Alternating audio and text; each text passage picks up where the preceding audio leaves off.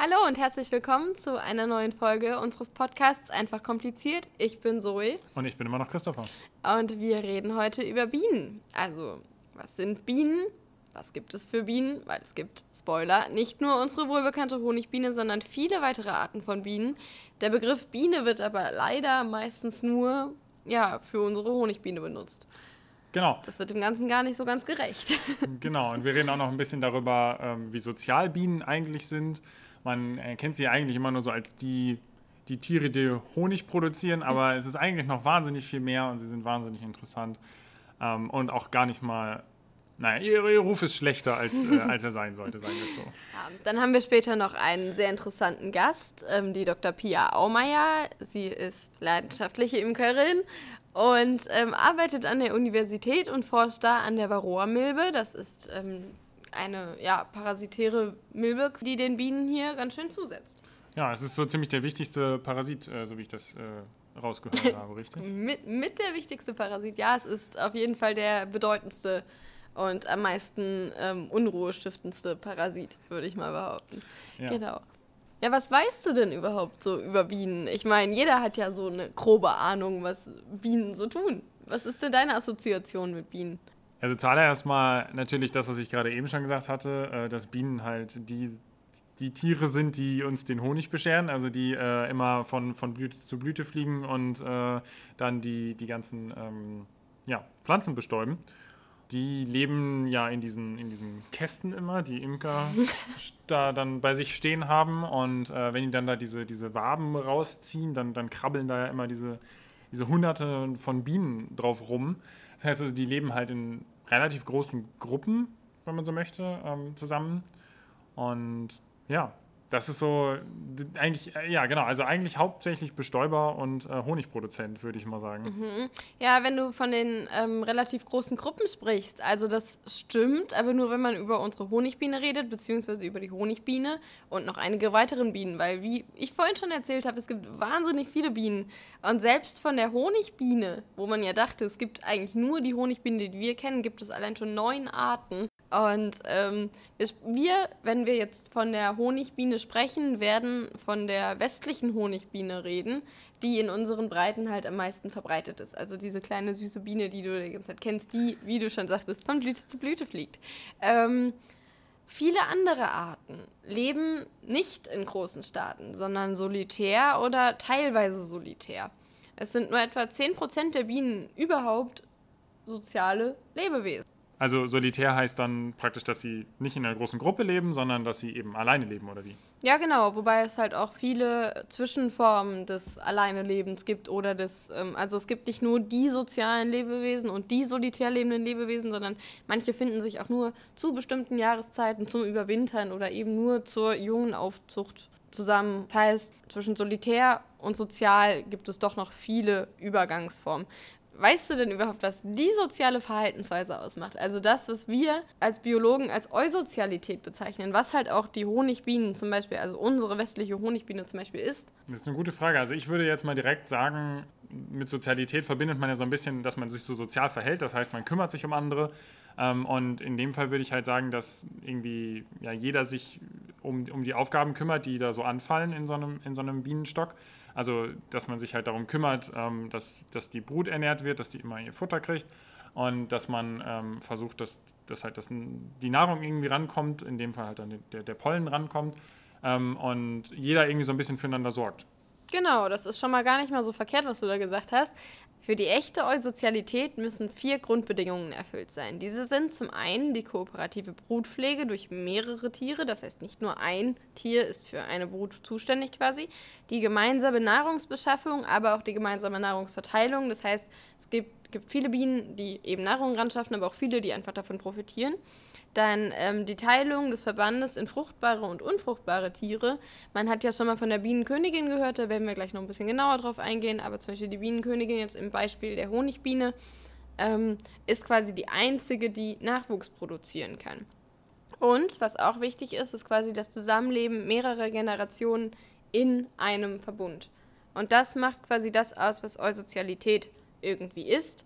Ähm, ja, das gibt es öfter im Tierreich. Also besonders auffällig oder besonders häufig bei Hautflüglern, also Insekten, also zum Beispiel Ameisen, Honigbienen, Feldwespen, echte Wespen, kommt aber auch bei anderen sozialen Insekten vor, wie bei Termiten. Oder auch bei zum Beispiel marinen Garnelenarten wie die Knallkrebse. Ähm. Es gibt auch eusoziale Säugetiere tatsächlich. Das sind dann zum Beispiel die Nacktmulle, die kennst du bestimmt. Ja, genau, die kennt jeder als, als diese komischen Maulwurfsähnlichen Tierchen. äh, sind keine Maulwürfe, aber äh, ich weiß, was du meinst. Ja, ja und äh, die schon angesprochenen Zwischenformen ist zum Beispiel nur die erste Bedingung erfüllt, die kooperative Brutpflege durch mehrere Tiere, spricht man von einer quasi sozialen Art. Wenn nur die letzte Bedingung nicht erfüllt ist, nämlich das Zusammenleben mehrerer Generationen, handelt sich um eine semisoziale Art. Die Übergänge hierbei können aber irgendwie fließend sein. Eusozialität an sich umfasst aber eine strenge Rangordnung, die Aufgaben wie Begattung, Brutpflege, Bau oder auch Feindabwehr sowie die Führung einzelner Gruppen festschreibt. Dadurch, dass die Aufgaben in so einem Bienenstock ja wahnsinnig verteilt sind auf einzelne Gruppen, ähm, zum Beispiel eben auch die Begattung, das heißt nicht jeder in einem Bienenstock kann sich fortpflanzen, ähm, ist das natürlich ein extrem selbstloses Verhalten von einigen Bienen. Ähm, und Biologen haben dafür ja auch einen Begriff, der nennt sich dann Altruismus. Nicht nur Biologen, auch Sozialwissenschaftler würde ich mal von ausgehen. Das gibt es ja auch im Prinzip im Menschen. Ja, genau, das gibt es auch im Menschen. Ähm, aber genau, da, da, da, spricht man dann eben von einer gewissen Selbstlosigkeit. Und da hat man auch ein paar Theorien, warum das so ist. Und eine mögliche Begründung für diese Selbstlosigkeit liegt bei in diesem spezifischen Fall diesen eusozialen Honigbienen eben in ihrer Genetik. Mhm. Es ist nämlich hier so, dass wir es aufteilen in die Arbeiterbiene, die ist weiblich, die Königin, die ist ebenfalls weiblich. Die Königin ist diejenige, die eben ähm, den Nachwuchs produzieren kann in dem Sinne. Und der männlichen Biene die sogenannte Drohne. Nicht so wie bei uns, wo Männchen und Weibchen quasi jeweils aus befruchteten Eiern entstehen, ähm, entstehen bei den Honigbienen die männlichen Drohne aus unbefruchteten Eiern. Dadurch besitzen die Männchen, da sie eben nicht befruchtet sind und eben nicht den Chromosomensatz des Vaters kriegen, nur einen einfachen Chromosomensatz der Mutter. Das nennt man Haploidie. Die weiblichen Arbeiterbienen entstehen aber aus befruchteten Eiern. Das heißt, sie haben sowohl den Chromosomensatz des Vaters, der einen einfachen Chromosomensatz trägt, als auch den Chromosomensatz der Mutter, die in ihren Eiern aus ihrem diploiden ähm, Chromosomensatz eben einen haploiden Chromosomensatz macht. Die beiden Chromosomensätze kommen dann in den Eiern, die quasi die weiblichen Bienen hervorbringen, zusammen und dann besitzen sie einen diploiden Chromosomensatz, das heißt, sie besitzen jeweils zwei Formen des Chromosoms. Einmal den weiblichen und einmal den männlichen Teil. Die Tatsache, dass das Geschlecht aufgrund der Chromosomensatzanzahl bestimmt wird, nennt man Haplodiploidie. Das heißt, Männchen gehen aus einem einfachen Chromosomensatz hervor, wohingegen Weibchen den doppelten Chromosomensatz besitzen und dementsprechend als weiblich determiniert werden. Jetzt fragt man sich vielleicht, wie das funktioniert, dass das das ein und selbe quasi Genom ist, aber das eine Mal ein Männchen und das andere Mal ein Weibchen entsteht. Für die Geschlechtsbestimmung ist hierbei ein bestimmtes Gen entscheidend. Ist es wie bei dem doppelten Chromosomensatz des Weibchens in zwei verschiedenen Versionen vorhanden, also bei den befruchteten Eiern, kommt es zu einem Weibchen. Ist es in nur einer Version vorhanden, wie bei den unbefruchteten Eiern, entsteht zum Beispiel ein Männchen. Und durch diesen Mechanismus der Geschlechtsbestimmung ergibt sich dann auch das, was Christopher vorhin schon angesprochen hat, diese Form des Altruismus, den man in eusozialen Insekten findet, zumindest hier bei der Honigbiene.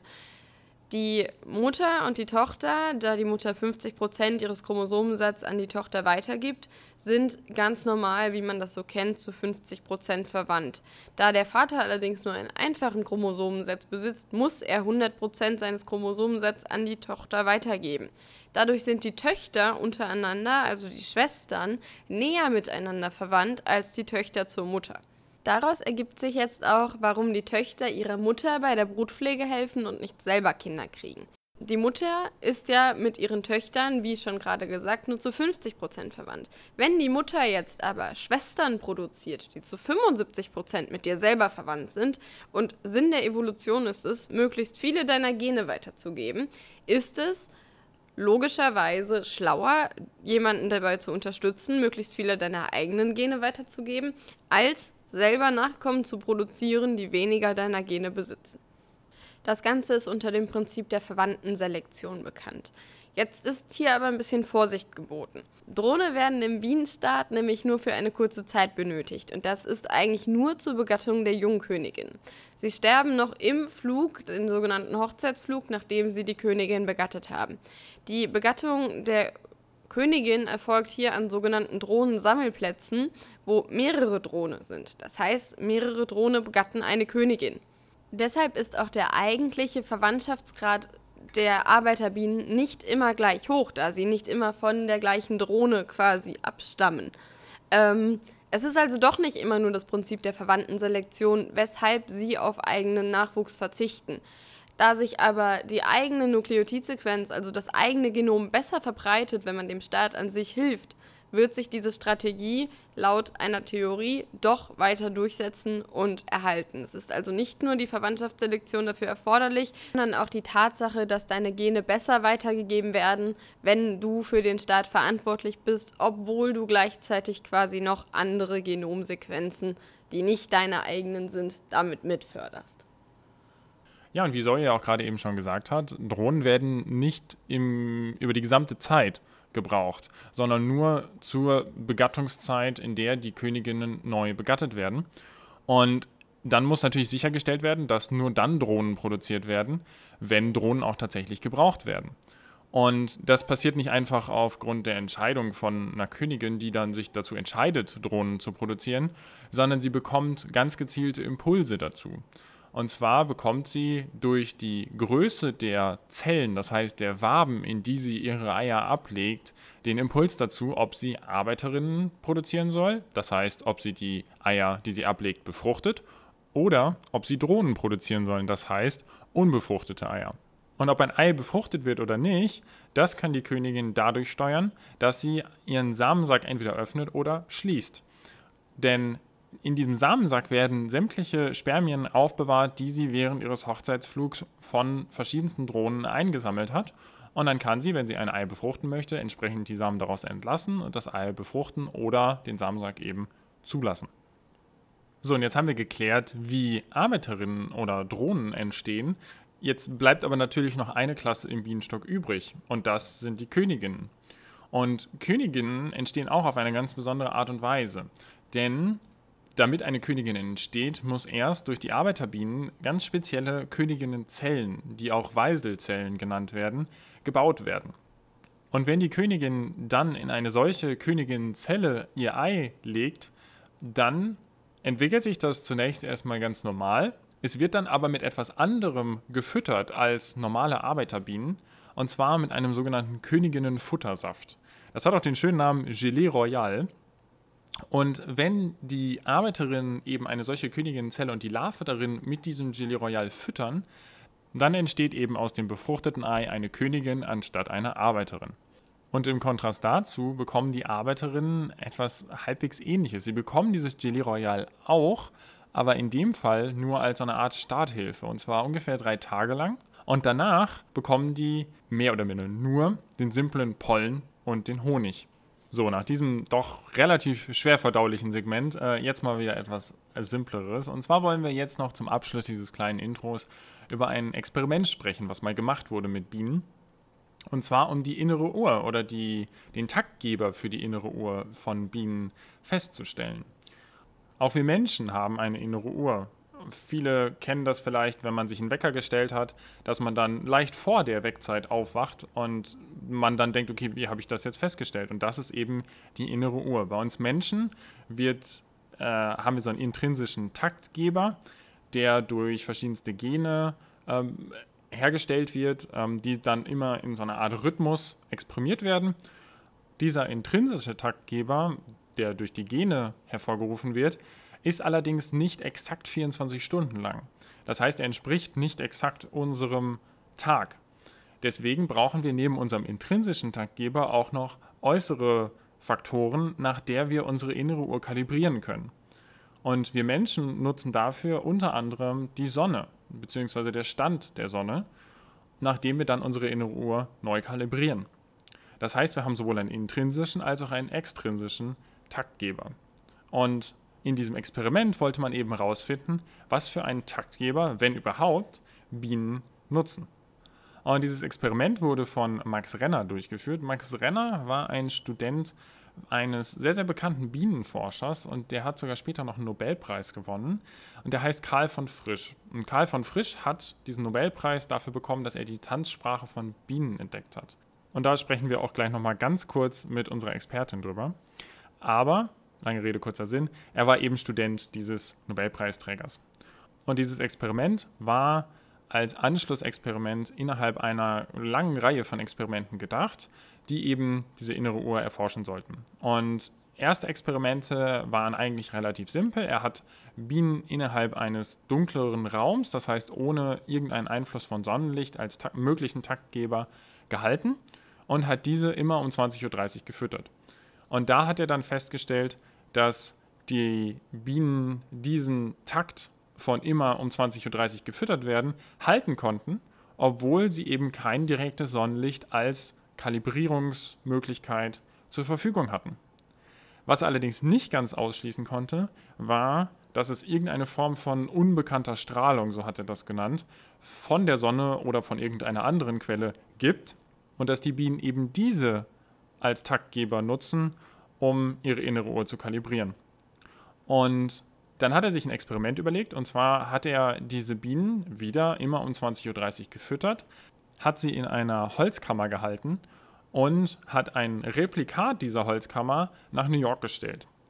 Und dann ist er hingegangen, hat nach der letzten Fütterung bei sich in Paris dann einen Flug genommen, hat diese ganzen Bienen in einen Koffer getan, hat den als Handgepäck auf diesem Flug mitgenommen und hat dann die Bienen in New York in den baugleichen Koffer reingesetzt und wollte dann schauen, ob die Bienen eben wie wir Menschen Jetlag haben oder ob die Bienen eben keinen Jetlag haben. Wenn die Bienen dann um 20.30 Uhr Pariser Ortszeit auf Futtersuche gehen, wäre das ein Zeichen dafür, dass sie eine innere Uhr haben, die komplett unabhängig von extrinsischen Kalibrierungsfaktoren funktioniert, wie zum Beispiel der Strahlung, die vermutet wurde. Wenn die Bienen allerdings um 20.30 Uhr New Yorker Ortszeit auf Futtersuche gegangen wären, dann wäre das ein Zeichen dafür, dass sie eine innere Uhr haben, die sehr stark von extrinsischen Faktoren wie zum Beispiel möglicherweise die Strahlung, die von der Sonne oder auch dem Mond, wie auch immer ausgehen würde, dann kalibriert werden würde. Man hat allerdings gefunden, dass Bienen tatsächlich unter Jetlag leiden. Das heißt, sie sind schon um 15.30 Uhr losgeflogen auf Futtersuche, was der Pariser Ortszeit von 20.30 Uhr entsprechen würde. Das heißt, sie haben ihre innere Uhr nicht auf die New Yorker Gegebenheiten angepasst. Demnach wurde dann geschlossen, dass sie eben nicht auf extrinsischen Faktoren ihre innere Uhr kalibrieren. Ja, Christopher, apropos innere Uhr, ich mache jetzt mal die schlechteste Überleitung der Welt und sage, meine innere Uhr sagt, wir haben schon viel zu lange geredet und vor allem auch viel zu lange nur über die Honigbiene geredet. Es gibt noch so viele andere Bestäuber, die hier rumfliegen, die es auch wert sind, erwähnt zu werden. Und darüber unter anderem wollen wir jetzt mit unserer Expertin reden. Stimmt, so, da hast du vollkommen recht. Also ganz, ganz viel Spaß jetzt mit dem Interview. Hallo erstmal, herzlich willkommen, Frau Dr. Aumeier. Schön, dass Sie hier sein können heute, dass Sie sich Zeit genommen haben für dieses Interview. Äh, wir würden auch einfach mal direkt losstarten. Äh, Sie sind ja studierte Biologin und äh, mittlerweile auch sehr leidenschaftliche Imkerin. Was fasziniert Sie denn am meisten an den Bienen und an Ihrer Passion? Jo, ich muss mich auch erstmal ganz herzlich bedanken für eure nette Einladung zu dieser Veranstaltung hier. Ich rede ja immer gerne über meine Arbeit. Äh, tatsächlich äh, bin ich ja auf einem ganz seltsamen Weg zu Honigbienen oder überhaupt zu Insekten gekommen. Eigentlich habe ich mich mit Parasitologie beschäftigen wollen. Das ist ja ein absolut faszinierendes Themenfeld und habe dann eine, ein Praktikum gemacht an der Landesanstalt für Bienenzucht in Bayern und die haben sich gerade beschäftigt damit, Mittel zu finden, um mit der Varroa-Milbe klarzukommen. Und die sitzt auf Bienen und zwar nur auf Honigbienen, sodass äh, man dann zwangsläufig, wenn man mit der Milbe arbeitet, auch mit Bienen anfangen muss. Und inzwischen bin ich total hin und weg, wie diese Viecher 35.000 Damen überwiegend in so einem Bienenvolk ohne eine offizielle Regelung, wer wann was zu tun hat oder ein schwarzes Brett, wo morgens steht, wer was zu tun hat, funktioniert das alles. Also da könnte mancher Betriebschef von träumen, dass seine Mitarbeiter so gut funktionieren. Ja, da, das wäre wirklich manchmal ein Traum, äh, dass die Leute einfach mal Aufgaben erledigen. Ja, also Sie haben es ja auch gerade schon angesprochen. Das ist so direkt das erste Thema, in das wir so ein bisschen einsteigen wollen. Äh, der, der Grund, warum Sie zur, zur Imkerei gekommen sind, die Varroa-Milbe. Und wir wollen das einfach mal so ein bisschen ergründen, was diese Varroa-Milbe ist, weil ich denke, die meisten Hörerinnen und Hörer von uns werden sich nicht großartig viel darunter vorstellen können. Das ist ja ein Parasit, wie Sie gerade eben schon gesagt haben. Äh, können Sie vielleicht mal ein bisschen was darüber erzählen? Was, was, was macht einen Parasiten aus und was macht eben auch gerade diese Varroa-Milbe aus?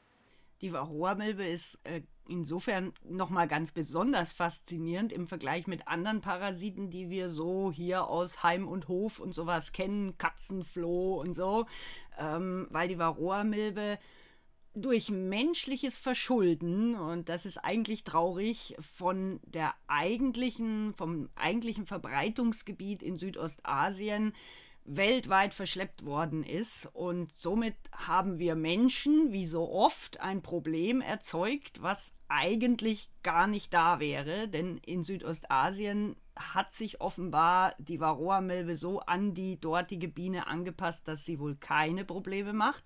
Aber bei uns nietet sie tatsächlich die Bienenvölker um. Und zwar innerhalb kürzester Zeit. Also es dauert ein, zwei Jahre und dann würden wir wahrscheinlich keine Honigbienenvölker in Europa und auch in Nordamerika mehr haben, wenn wir nicht helfen würden. Also man sieht ganz typisch, was entstehen kann, wenn wir Menschen eingreifen. Ursprungswirt der Varroa-Milbe ist, wie Sie vorhin schon gesagt haben, die östliche Honigbiene.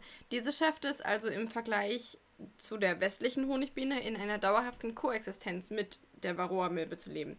Welche Abwehrmechanismen hat denn die östliche Honigbiene entwickelt, die die westliche nicht hat? Das ist eine spannende Frage, weil wir das tatsächlich trotz ungefähr 30 Jahren Forschung immer noch nicht genau wissen. Und Eins fällt allerdings ziemlich ins Auge. Ähm, hier bei unseren Bienen können sich die Varroa-Milben sowohl auf der männlichen Brut vermehren als auch in der weiblichen Brut. Wir haben ja in so einem Bienenvolk einen riesen Haufen Damen, die pro Jahr aufgezogen werden. Etwa eine Viertelmillion Arbeiterinnen wird aufgezogen und jede Brutzelle liefert dann auch der Varroa-Milbe die Möglichkeit, abzuspringen, sich da rein zu verkriechen und während der Entwicklung der Biene Blut zu saufen und das erzeugt dann eben Schäden. Und ähm, auch auf Drohnen funktioniert es, also auf den männlichen Bienen. Und da geht es sogar besser, weil die Jungs, die werden länger gefüttert, die werden größer als Larve, die sind auch etwas länger verdeckelt und deswegen ist ein Milbenweibchen erfolgreicher, wenn es bei uns in Drohnenbrut eindringt im äh, Südostasien ist ein ganz auffallender Unterschied zu unserer Biene, dass dort die Bienen offenbar schaffen oder eben die Milben nicht schaffen. Wir wissen nicht, von welcher Seite dieses Problem oder dieses, dieser gute Punkt kommt, ist, äh, dass die Varroa sich nur in Drohnenbrut vermehrt. Also auf den östlichen, auf den asiatischen Honigbienen kann Varroa nur reproduzieren in Drohnenbrut. Und wenn wir das auf unserer Biene schaffen würden, hätten wir wahrscheinlich auch kein Problem, weil da könnte man die männliche Brut weitgehend aus dem Volk entfernen. Die Bienenvölker hier ziehen sowieso nur zu einer bestimmten Jahreszeit Jungs auf, so von April bis Juni. Dann haben sie keinen Bock mehr auf die Kerle, weil die eben nur einen sehr eingeschränkten naja, sagen wir mal, Aufgabenbereich erfüllen im Bienenvolk, nämlich schönes Wetter abwarten, draußen rumfliegen und Königinnen begatten. Und da hält man sich natürlich nur Jungs, wenn man wirklich jemanden zur Paarung braucht. Und danach ziehen sie keine mehr auf und dann hätten wir das eigentlich ganz gut im Griff. Aber ja, bei uns hat es die Milbe leider geschafft, auch auf Arbeiterinnenbrut Kinder zu erzeugen. Ein zweiter Punkt, den man bei der östlichen Honigbiene finden kann, ist, dass die noch was ganz Fieses machen. Die verdeckeln ihre Drohnenbrut, die Männchen, mit einem besonders festen Zelldeckel und helfen ihnen nicht beim Schlüpfen. Und wenn jetzt so ein Drohnen mit mehreren Milben in der Zelle aufwächst, dann ist er ein bisschen schwächlich auf der Brust und schafft es nicht mehr, diesen verdammt festen Zelldeckel abzukriegen. Und die Bienen stehen anscheinend draußen, hören von draußen zu, die kriegen das garantiert mit, warten, bis alles drinnen tot ist, also der Drohnen inklusive der erzeugten Tochtermilben. Und dann räumen sie den ganzen Kladderadatsch raus, wenn alles tot ist. Und das nennt sich Entombing, Einsargen.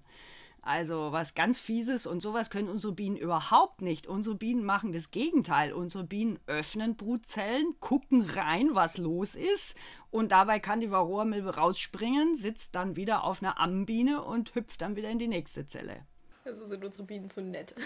Also das, das klingt irgendwie äh, sehr schlau und sehr herzlos zugleich, was die östliche ja. Biene da macht. Genau. Ja, also das, da merkt man ja schon so ein bisschen, es kommt halt unglaublich darauf an, wie sehr sich die Biene an, an den, an den äh, Parasiten angepasst hat und wie sehr sich der Parasit auch an die Biene angepasst hat. Äh, Sie hatten ja gerade schon ein bisschen gesagt, dass es noch gar nicht so viel bekannt darüber ist, was da jetzt genau die Mechanismen sind, aber weiß man denn vielleicht schon, wie die Milbe überhaupt zu ihrem Wirt gekommen ist? Also warum befällt jetzt die Varroa-Milbe ausgerechnet ihre ähm, eine Honigbiene zum Beispiel? Oh, das ist eine gute Frage. Wir wissen nur, dass wir froh sein können, dass sie offenbar recht wirtsspezifisch ist, also nur auf unserer westlichen Honigbiene und auf der östlichen Honigbiene vorkommt. Es gibt weltweit insgesamt neun Honigbienenarten, also auch ganz übersichtlich im Vergleich mit Käfern. Äh, gibt es ja aber Zehntausende. Ähm, und die Varroa-Milbe ist tatsächlich wohl sehr, sehr angepasst nur auf einige wenige Honigbienenarten. Die kann zwar, wenn sie mal verzweifelt ist und auf einer Blüte äh, zurückgelassen wurde von einer sterbenden Biene, dann kann sie auch mal auf eine Wespe übersetzen oder so, aber da haben wir auch Versuche gemacht. Da gelingt es ihr nicht, sich drin zu vermehren in diesen Nestern. Und da können wir echt von Glück reden, dass wir uns dieses Problem ja, wie gesagt, selbst erzeugt haben durch Einschleppen der Varroa-Milbe, aber dass sie eben nur unser Haustier Honigbiene beeinträchtigt. Und letztlich ist noch gar nicht verstanden, wie sich ein Parasit so explizit an ein oder wenige Wirtsarten anpasst. Man sieht ihr das schon an. Die ist geformt, genauso wie ein Wachsschüppchen geformt ist. Wenn die Honigbiene Wachs schwitzt, dann sie, macht sie das auf der Unterseite des Hinterleibs. Da sind so Drüsenfelder die drücken flüssiges, durchsichtiges Wachs raus und dann er, äh, erkalten oder erstarren die quasi zu so kleinen Schüppchen. Und die Varroa-Milbe hat genau diese Form und sie macht auch genau das. Sie setzt sich zwischen diese Schuppen auf der Bauchseite der Bienen und deswegen tun sich unsere Bienen wohl auch richtig schwer, sie wirklich loszuwerden, obwohl die Varroa-Milbe ein echt großer Parasit ist. Der ist 1,4 Millimeter im Quermaß und wäre damit, da gibt es immer so lustige Vergleiche, wäre ungefähr so groß, wie wenn euch ein Meerschweinchen am Bauch säße und euch dauernd beißen würde. Da würdet ihr wahrscheinlich was dagegen unternehmen. Aber wenn das Meerschweinchen ganz flach liegt und ihr es kaum abgekratzt kriegt, dann ist es eben ein Problem keine besonders schöne Vorstellung. Ja, das, das, äh, die Bilder kriegt man so leicht nicht aus dem Kopf. ähm, es gibt ja Parasiten, die das Verhalten der Honigbiene beeinflussen. Wenn die Biene den Parasiten jetzt gar nicht so richtig mitkriegt, verändert der Parasit denn trotzdem das Verhalten unserer Honigbiene oder eher nicht so? Ähm, eigentlich erst dann, wenn tatsächlich das Bienenvolk Schaden davonträgt, also wenn die ähm, Varroa-Menge in einem Bienenvolk dermaßen zunimmt, dass nicht nur einzelne Milben in einzelne Brutzellen geraten, sondern das Problem haben wir gerade jetzt um die Jahreszeit im Juli, August. Da reduziert sich die Bienen Zahl ganz natürlicherweise. Die Bienenvölker bereiten sich auf den Winter vor und wissen, dass man da mit 30.000 Fressern nicht durchkommt. Und deswegen ähm, reduzieren sie sich auf etwa 10.000 Tiere. Leider reduziert sich die inzwischen entstandene Varroa-Milbenzahl nicht freiwillig und dann haben wir immer mehr Milben in immer weniger Brutzellen die saufen alle Blut an den Puppen und an den Larven und dann kommt es zu Schäden, dann hat man verkrüppelte Bienen, es wird gerade gemutmaßt, dass die auch noch blind sind Und Honigbienen sind ziemlich gemein mit Behinderten.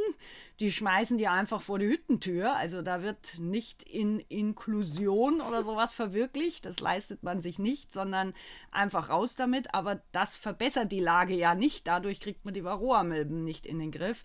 Also äh, da verändert sich dann schon einiges im Volk. Wenn ein Volk kurz vorm Zusammenbruch ist, dann verteidigt sich es auch nicht mehr, dann wird es überfallen von Nachbarvölkern, ausgeräumt, Futter geklaut und meistens geht der Zusammenbruch eines Volkes dann dermaßen rasant, dass die Imker total total überfordert sind, wenn sie das noch nicht erlebt haben und dann immer mutmaßen, dass es der Landwirt nebendran mit den Pestiziden war, weil so schnell kann das ja gar nicht gehen, dass das Volk in sich zusammenbricht. Aber wenn man die Brutzellen dann mal anschaut und in jeder Zelle 20 Milben findet, dann ist eigentlich klar, dass da was nicht stimmt.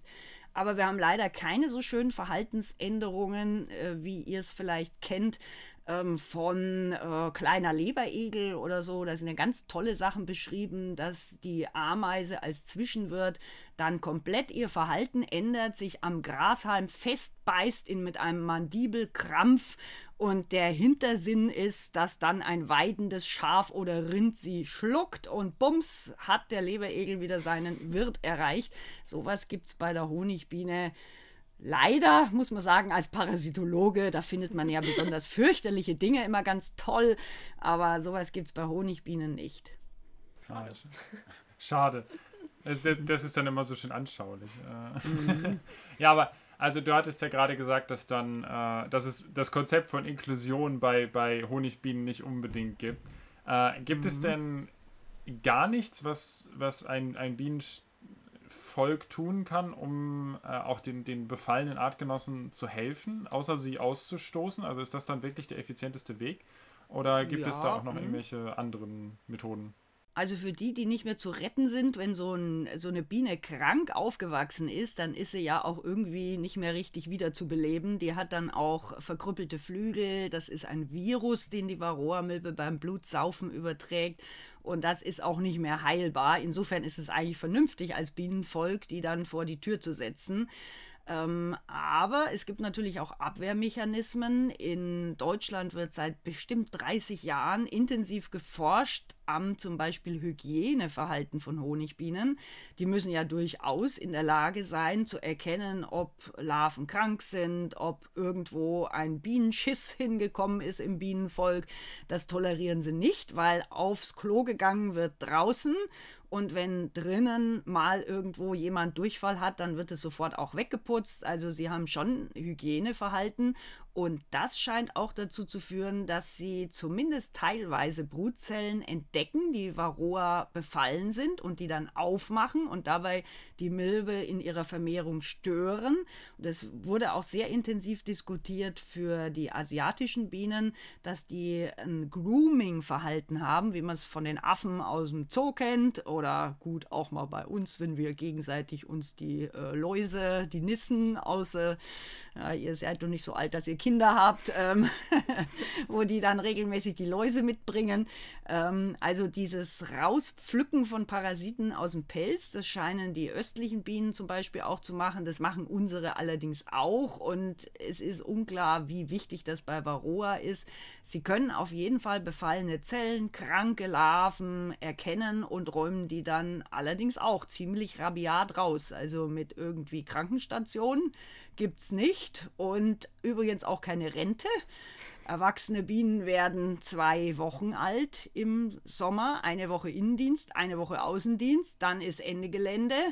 Die Jungs schmeißt man raus, wenn man sie nicht mehr braucht. Wenn die alte Königin im Herbst gecheckt wird, ob sie jetzt noch über den Winter und die nächste Saison mitmacht und sie zieht ein Füßchen nach, wird eiskalt die Königin ausgetauscht. Also da ist alles auf Effizienz getrimmt. Ich bin manchmal froh, dass ich keine Biene bin, weil seit ich fünf bin, brauche ich eine Brille. Also die hätten mich rausgeschmissen. Da hätte man schon schnell vor der Tür gesessen, ne? Da hätte man mhm. zusehen müssen, wie man weiterkommt. Oder eben nicht genau. sehen. Ja, ja genau. Oh Gott, ähm, ja, wenn man auf Effizienz geht, theoretisch könnte der Mensch auch auf Effizienz der Honigbiene gehen wenn man jetzt sagt, okay, wir haben hier Bienen, die ein bisschen besser mit der Varroa-Milbe klarkommen, die vielleicht ein bisschen besseres Hygieneverhalten haben, was auch immer, mhm. irgendwas, was hilft. Könnte man mhm. oder wurde schon mal versucht, auf bessere Resistenzeigenschaften hingegen der Varroa-Milbe zu züchten und hat das funktioniert? Mhm, genau, also da das versucht man tatsächlich in Deutschland und auch weltweit, gerade Europa und Nordamerika hat große Probleme mit der Varroa-Milbe und da wird es seit Jahrzehnten versucht, aber wir haben, glaube ich, alle zusammen als Wissenschaftler bisher einen Fehler gemacht. Wir haben uns immer auf einzelne Faktoren kapriziert. Ich auch in meiner Doktorarbeit habe ich zum Beispiel das Grooming-Verhalten verglichen und das Hygieneverhalten, also das Öffnen von Brutzellen und habe untersucht, ob sich auf zum Beispiel brasilianischen Bienen, die deutlich weniger Probleme mit Varroa haben, ob da die Varroa-Milbe die Brutzellen nicht so gerne befällt, weil die Larven anders riechen. Also da habe ich dann Duftstoffanalytik betrieben und all das scheint aber nicht so einen einzelnen durchschlagenden Faktor zu haben und den, den eben die asiatischen Bienen haben, dass sie die Jungs einsargen, wenn die zu viel Befall haben, das zeigen unsere Bienen überhaupt nicht. Die westliche Honigbiene kann das wohl gar nicht. Aber ich glaube, wir könnten es tatsächlich schaffen, ähm, in vielleicht ein paar Jahrzehnten eine Biene zu haben, die weniger anfällig ist und aber eher einen anderen Weg zu gehen. Der ist äh, schon zweimal beschritten worden, allerdings äh, mit zu wenig Völkern, glaube ich. Da hat man Inselprojekte gemacht, die hießen dann Leben und Sterben lassen. Da hat man vorselektierte Bienenvölker auf entweder die Insel Gotland gepackt nach Schweden und dann für die warmen Klimate auf die Insel Unje vor Kroatien und hat die dann einfach sich selber überlassen und hat gehofft, dass in so einer Art natürlicher Selektionsmechanismus ein paar besser gewappnete übrig bleiben und dass wir dann mit denen weiterzüchten können. Und das hat aber sehr frustrierend, relativ zackig zweimal in einer Art Dominoeffekt zum kompletten Zusammenbruch geführt. Sie haben es immer wieder versucht dort mit Völkern. Ähm, ich glaube, wir müssten es einfach noch eine Etage höher hängen, wenn wir in Deutschland, wir haben ähm, ja, etwa 80.000 Imker. Äh, Gott sei Dank verändert sich gerade die imkerliche Struktur. Als ich vor 25 Jahren angefangen habe zu imkern, ähm, war ich mit weitem Abstand ein totaler Außenseiter mit ein paar wenigen anderen. Erstens mal waren es überwiegend Männer und die Imker waren und außerdem war der Altersdurchschnitt, glaube ich, bei 68 Jahren. Der Durchschnitt bei 68 Jahren. Und inzwischen hat sich das Ganze aber deutlich verjüngt. Der Durchschnitt ist jetzt, glaube ich, bei 56 ist auch noch nicht so prickelnd jung, aber es wird besser. Und äh, solche Leute haben meiner Erfahrung nach Interesse auch an sowas wie Citizen Science Projekte. Und sowas versuche ich immer mit meinen Jungimkern zu machen. Die kriegen eine Anleitung an die Hand, wie sie Varroa-Milben diagnostizieren können im Bienenvolk und wann sie sehen, wann zu viele Milben sind. Da gibt es sogenannte Schadschwellen. Und wenn sie drüber liegen, die Völker, dann muss man sie natürlich retten, behandeln. Wenn man aber Völker hat, die drunter liegen und die bei mehrmaliger Kontrolle im Juli, August, September immer drunter liegen, dann haben die ja offenbar Eigenschaften, die es ihnen ermöglichen, mit der Varroa-Milbe besser klarzukommen als die Nachbarvölker. Und wenn wir alle dann von diesen besseren Völkern nachziehen würden, dann könnten wir es quasi in der Gemeinschaft schaffen, etwas weniger anfällige Bienen hinzukriegen. Und äh, ja, vielleicht schaffen wir diesen Weg noch. Bisher ist leider häufig so, dass die Imker einfach eine Anleitung wollen, Ende Juli Gehirn ausschalten, schleudern und dann eine Varroa-Bekämpfung. Und damit finde ich natürlich nicht die Völker raus, die es vielleicht von sich aus besser können. Ja, also Sie hatten ja gerade eben schon auch noch so einen, so einen weiteren Faktor angesprochen, der häufig genannt wird. Ähm, in, in Bezug auf, auf Bienensterben, das sind eben Pestizide. Pestizide, die sich dann zum Beispiel auf Pollen ablagern und dadurch dann eben auch Honigbienen betreffen. Und da hat man eben gefunden, dass, oder herausgefunden, dass, das, dass diese Pestizidrückstände eben einen doch relativ kleinen oder vernachlässigbaren Effekt auf die, auf die Sterblichkeitsrate von Bienen haben.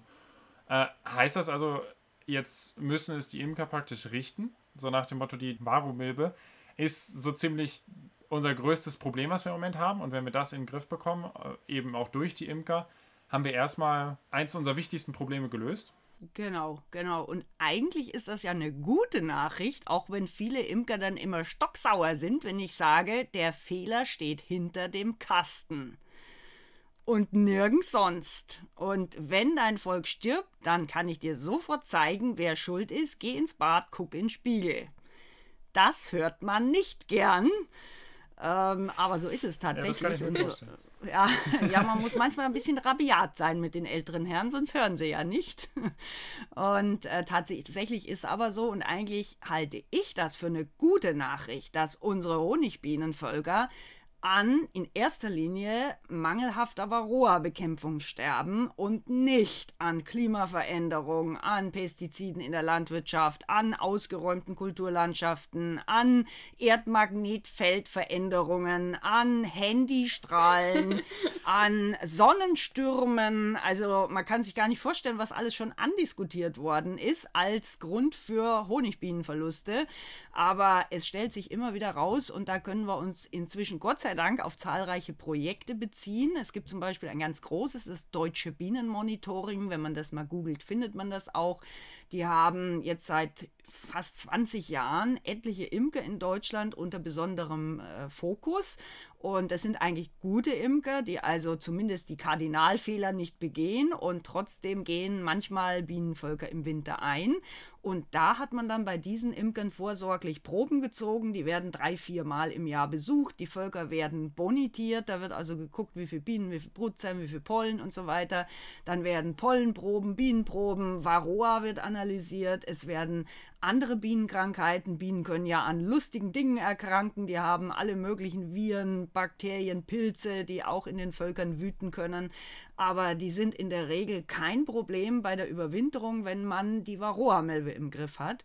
Und bei den Pestiziden habt ihr auch vollkommen recht, wenn man mit den heutzutage feinen Analysemethoden nachschaut, findet man tatsächlich landwirtschaftliche Pestizide in fast allem in fast jedem Nahrungsmittel, wenn man äh, naja, Otto Normalbürger äh, Stiftung Ökotest äh, lesen lässt, dann wird es ihm ja ganz schwummerig, weil in jedem Salat alles Mögliche nachweisbar ist.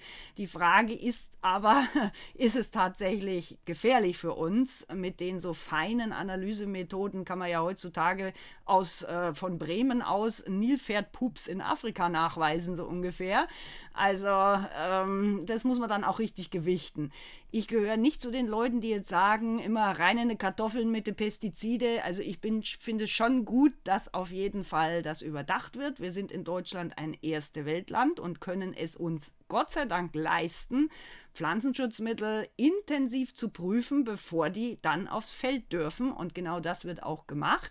Es gibt Studien, die zunächst äh, im Labor laufen, dann gibt es Studien in Halbfreiland, das sind Zelte, da waren wir zum Teil auch schon mit chemischen Firmen dran beteiligt. Und dann gibt es Freilandstudien und äh, da wird in erster Linie als Beispiel Insekt für die Prüfung die Honigbiene genommen. Und deswegen ist es überhaupt nicht verwunderlich, dass das, was bei uns auf den Markt kommt, natürlich die Honigbiene nicht umbringt. Wir haben eher ein Problem, wie es von euch gerade angesprochen wurde, damit, dass die meisten Pflanzenschutzmittel, die in Deutschland ausgebracht werden dürfen, nicht mehr bienengefährlich sind. Das heißt, die Bienen können in der Rapsblüte sammeln. Dem Landwirt ist es erlaubt, in die offene Blüte zu spritzen, zum Beispiel verschiedene äh, Pilzbekämpfungsmittel, Fungizide. Der, die tun der Honigbiene überhaupt nichts. Aber die Biene sammelt das dann, insbesondere Pollen, wenn man anschaut. Also da sind die, ja, die buntesten Mischungen inzwischen nachweisbar. Und da ist immer so ein Problem, wo setze ich an? Ich kann dem Landwirt nicht vorwerfen, dass er Mittel anwendet, die ihm einen erhöhten Ertrag bringen und die zugelassen sind der Imker weiß inzwischen Gott sei Dank die meisten, dass wenn er Probleme mit den Bienen hat, das nicht an landwirtschaftlichen Pestiziden liegt, sondern an was anderem. Wenn man das von der Naturschutzseite sieht, wenn wir jetzt Biologie studiert haben, dann interessieren wir uns ja vielleicht auch für andere Tiere als die Honigbiene. Und da gibt es erst in den letzten Jahren jetzt so eine etwas Ausweitung, dass man zum Beispiel auch Hummeln in die Pflanzenschutzmittelprüfung einbezieht oder Mauerbienen. Aber wenn man mal einfach im Internet guckt, es gibt in, also ich weiß gar nicht wie viele, aber tausend Insektenarten allein in Deutschland und die kann man natürlich nicht alle durchexerzieren, bis man ein Pflanzenschutzmittel zulässt. Und da ist aber eine große Unwägbarkeit. Also ich mache mir um Honigbienen überhaupt keine Sorgen, weil viele Imker inzwischen genau wissen, wie sie die Varroa-Milbe in Griff halten und was anderes bringt die Honigbienen in der Regel nicht um. Aber wir haben natürlich immer die Hintertür mit den anderen Insekten. Da darf man jetzt nicht panisch sein, aber ähm, die müssen wir schon auch im Blick halten. Und da sehe ich mich dann auch als Bienenforscherin mit dabei. Und so erziehe ich eigentlich auch meine Jungimker. Das werden dann gleich ganz verrückte Hornissenschützer und Hummelschützer und Wildbienennestbauer und alles Mögliche, damit sie eben auch andere Insekten schützen. Das sind alles Themen, die wir gleich auf jeden Fall noch ansprechen mhm. können. Ähm, Nochmal ganz kurz zurück zur Varroa-Milbe. Sie meinten gerade, dass es konkrete Maßnahmen gibt, dass die Imker wissen, wie sie denn die Varroa-Milbe bekämpfen können. Können Sie uns mal ein, zwei Beispiele vielleicht nennen? Mhm. Da gibt es auch, da kann man auch eine Story dazu erzählen. Zwei Stunden, darf ich? Nein.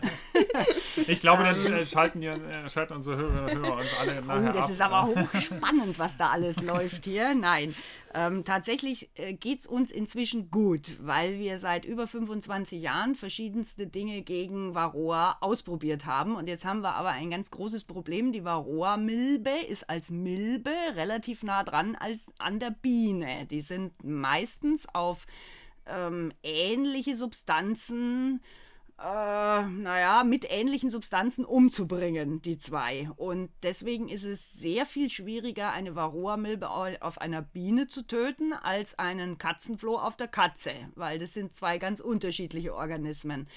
Und äh, man hat anfänglich verschiedene Substanzen verwendet, die fettlöslich waren. Die hatten ein, man dachte auf ersten Blick was Positives, nämlich die gehen nur ins Wachs, ins Fett und nicht in den Honig. Der Honig ist wasserlöslich. Und da man in der Regel in Deutschland das Wachs nicht mit isst, sondern den Honig da rausschleudert, dachte man, man hätte kein Problem. Und dann kam aber raus, vor etwa 25 Jahren, ja, ei, der Bibsch, wenn man immer wieder dasselbe nimmt, dann ist so viel im Wachs drin, dass es aus dem Wachs in den Honig diffundiert. Und dann kann man also aus solchen Völkern keinen ganz sauberen Honig ernten. Inzwischen wissen die Imker das und seit jetzt ungefähr 15 Jahren schwenken die allermeisten deutschen Imker auf organische Säuren über. Organische Säuren sind im Wesentlichen Ameisensäure und Oxalsäure, die Gott sei Dank auch zugelassen sind zur Bekämpfung von Varroa-Milben. Und die, wenn man mit Sachverstand einsetzt, dann schafft man es tatsächlich, da bin ich auch ganz stolz drauf selbst, seit 25 Jahren bekämpfe ich die Varroa-Milbe mit diesen organischen Säuren, lasse immer wieder mal mein Wachs und meinen Honig untersuchen auf Rückstände und das ist absolut sauber da drin. Also man kann auf Dauer ein wirklich sauberen Honig, so wie ihn die Bienen erzeugen, dann auch an den Verbraucher bringen, wenn man das Richtige tut. Allerdings sind diese organischen Säuren, ich sage immer, nichts für Deppen. Also Kiste auf, reinschütten, Kiste zu, geht nicht, sondern man muss wirklich lernen, gerade die Ameisensäure, die muss verdunsten, da muss so eine Sauna in der Kiste entstehen. Das darf nicht zu viel sein, weil sonst haut die Bienen vom Stangel und nicht nur die Varroa-Milben. Und wenn es zu wenig ist, dann stirbt niemand. Also es muss schon in der richtigen Dosis sein. Und da, da, deswegen meinte ich, wir sind heutzutage Gott sei Dank weiter als vor 25 Jahren. Wir haben so ziemlich alle Fehler gemacht in der Forschung, wie man es eben nicht macht, wo dann die Völker alle tot sind. Und inzwischen haben wir Rezepte, die gut funktionieren. Und ein sehr schönes Konzept ist übrigens, wenn wir hier auch einen männlichen Interviewer haben, die Jungs, die kann man ja missbrauchen, habe ich ja gerade schon angerissen. Sorry, das ist reine Biologie, die ich hier erzähle. Das hat nichts mit Männerfeindlichkeit zu tun. Ich fange gerade schon ein bisschen an zu zittern. ah, du siehst noch jung und knackig aus. Nee, ähm, die Drohnenbrut, die wird, wie wir inzwischen wissen, von der Varroa-Milbe deutlich lieber befallen. Wenn man gleich viel Drohnenbrut und Arbeiterinnenbrut anbietet, dann sind die Jungs achtmal so häufig befallen.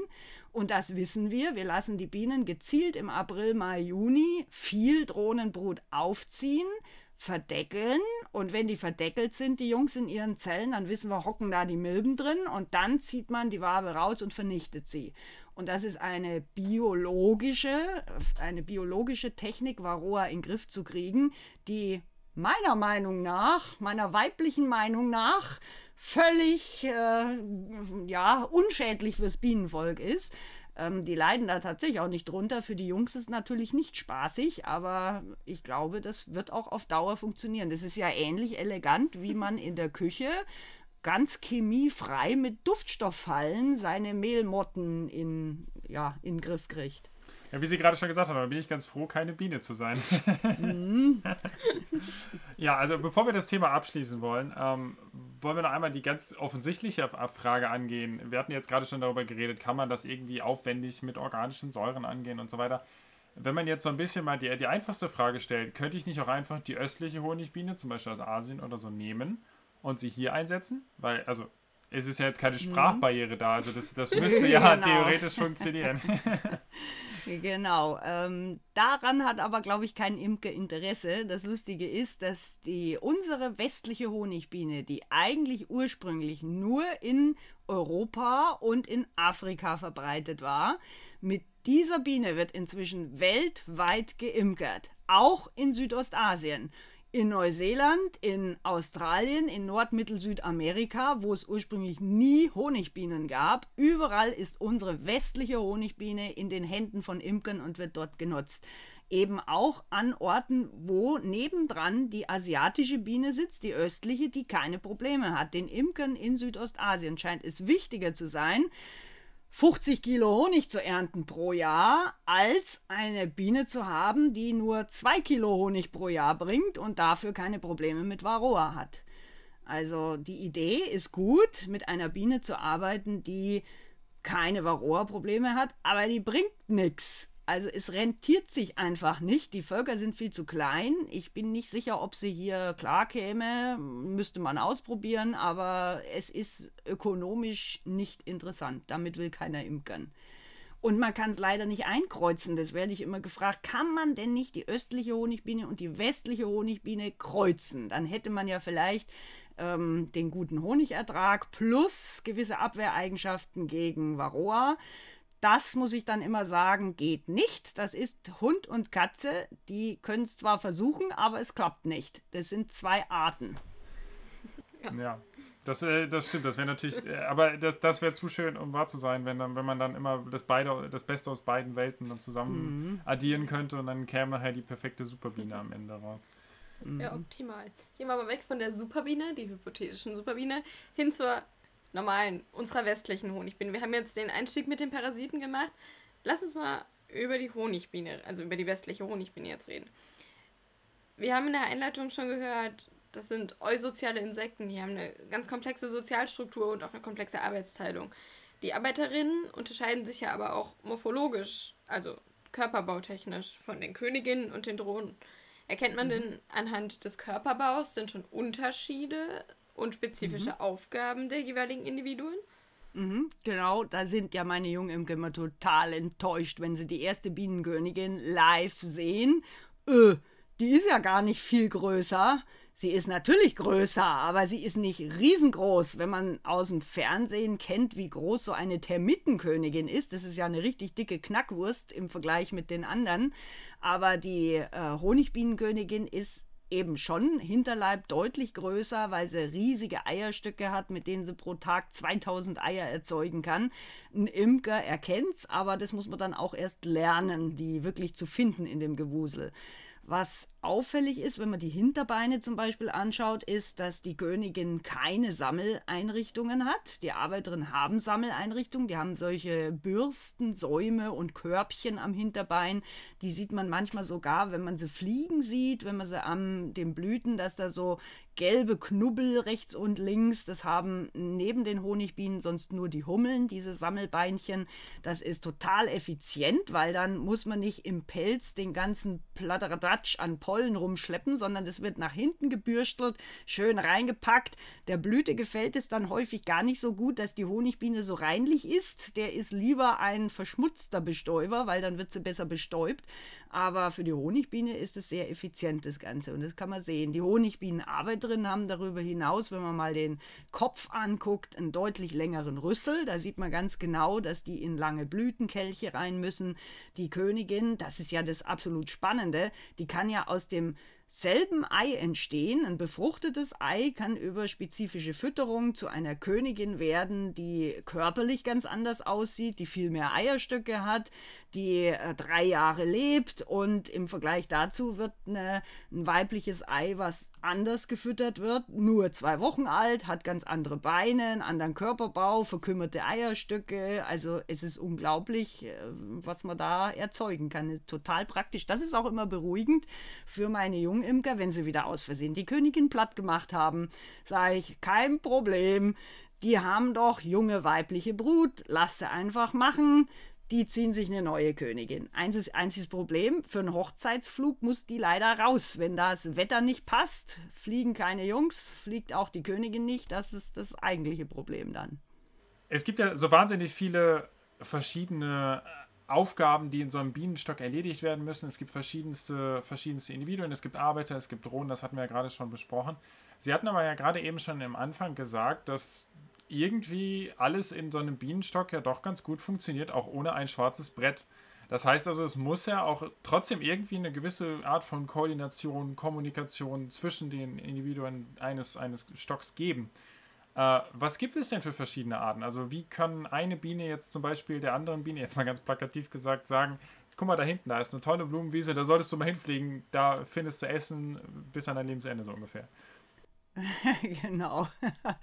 ähm, das ist eines der ersten Dinge, was entdeckt worden ist im Bienenvolk, die Informationsweitergabe über Futterquellen. Und da hat sich jemand gewundert, der dann einen Nobelpreis dafür gekriegt hat, der Herr von Frisch, ähm, was denn die für ein komisches Gehampel auf der Wabe veranstalten.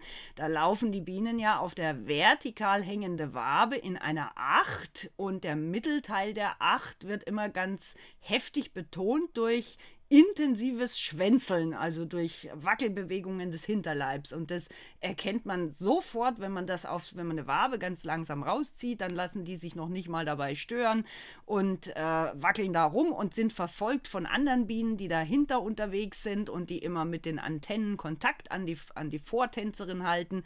Und jetzt muss man eigentlich die Augen zumachen, um überhaupt nur äh, zu erahnen, was die Bienen da leisten, weil es ist ja stockdunkel im Stock. Das heißt, sie kriegen das hin, ohne zu gucken sondern sie halten Kontakt. Inzwischen wissen wir, sie übertragen per Vibration auf der Wabe. Wenn sie mal eine Kostprobe haben wollen, dann stoppt die Vortänzerin und dreht sich um und gibt eine Kostprobe. Und die Nachtänzerinnen hören aber auch Luftschall. Bis vor einigen Jahren hat man gedacht, Honigbienen können überhaupt keinen Luftschall hören. Inzwischen wissen wir, sie können, zwar anders als wir, aber sie können. Und all das spielt eine Rolle. Also chemische Signale, taktile Signale, Vibrationen, alles im Dunkeln auf der vertikalen Wabe. Und wir können uns vorstellen, wir zeigen, wenn wir nach Hause kommen, an der Haustür auf die Richtung, wo wir gerade herkommen, wo die Würstelbude ist. Und das können die Bienen nicht. Die gehen rein, müssen ja an der vertikalen Wand dann quasi irgendeinen Fixpunkt finden, wo sie dann die Würstelbudenrichtung dran ausrichten. Und da hat eben der Karl von Frisch erkannt, dass sie an der Rähmchenoberseite, also entgegen der Schwerkraft, sich immer die Sonne vorstellen. Die Sonne ist immer oben und die Schwerkraft kann man auch mit geschlossenen Augen feststellen, im Dunklen. Also oben ist die Sonne. Und jetzt merkt sich die Biene, die draußen was gefunden hat, wenn sie reinkommt, wie der Winkel zwischen Sonne und dieser Futterquelle ist. Und diesen Winkel kann sie auf ein Winkelgrad genau drinnen übersetzen auf die vertikale Wand mit der Vorstellung, oben ist die Sonne. Und ehrlich gesagt, als ich Biologie studiert habe, hat mich in einem Physiologiekurs der Professor gefragt, wie denn das mit dem Schwänzeltanz ist, und ich konnte es nicht erklären. Und dachte, ja, verflixt, diese Bienen, die kriegen das hin und ich kann es im Biologiestudium nicht erklären. Aber inzwischen habe ich es Gott sei Dank kapiert, mit noch ein bisschen mehr Studium.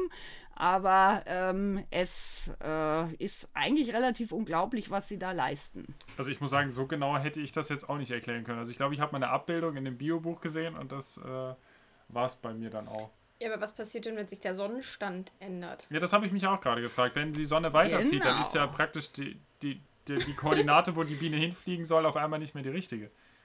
Genau, da sei, seid ihr genau in, im Forschungsbereich vom Herrn von Frisch und den Nachfolgern. Die haben sich das auch gefragt und haben dann außerdem herausfinden können, dass die Bienen eine innere Uhr haben, die eingestellt ist. Und man kann sie also davon abhalten, draußen zu gucken, wie weit die Sonne ist. Und sie haben trotzdem immer quasi im Hinterkopf, wie viel Zeit vergangen ist.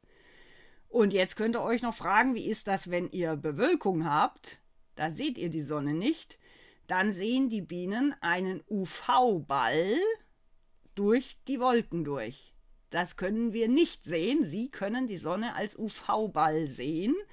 Und sie können außerdem noch ähm, das gesamte Polarisationsmuster des Himmels dazu sehen. Und daraus können sie sich errechnen, wo die Sonne steht.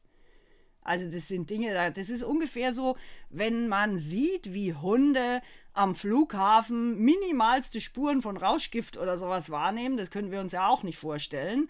Und bei Honigbienen ist das bei der Vermittlung von Informationen ähm, das geht noch viel weiter, das ist unglaublich. Und dann so wenig Hirn und es äh, funktioniert alles so gut. Und wie gesagt, was das Besondere ist im Vergleich zu unserer menschlichen Gesellschaft, die Interaktion miteinander dass die alle sich opfern, um einen Staat so gut aufrechtzuerhalten. Und was mich ja besonders fasziniert, kommen wir vielleicht auch noch drauf, ist die Duftstoffkommunikation. Da verstehen ja wir vieles noch überhaupt nicht.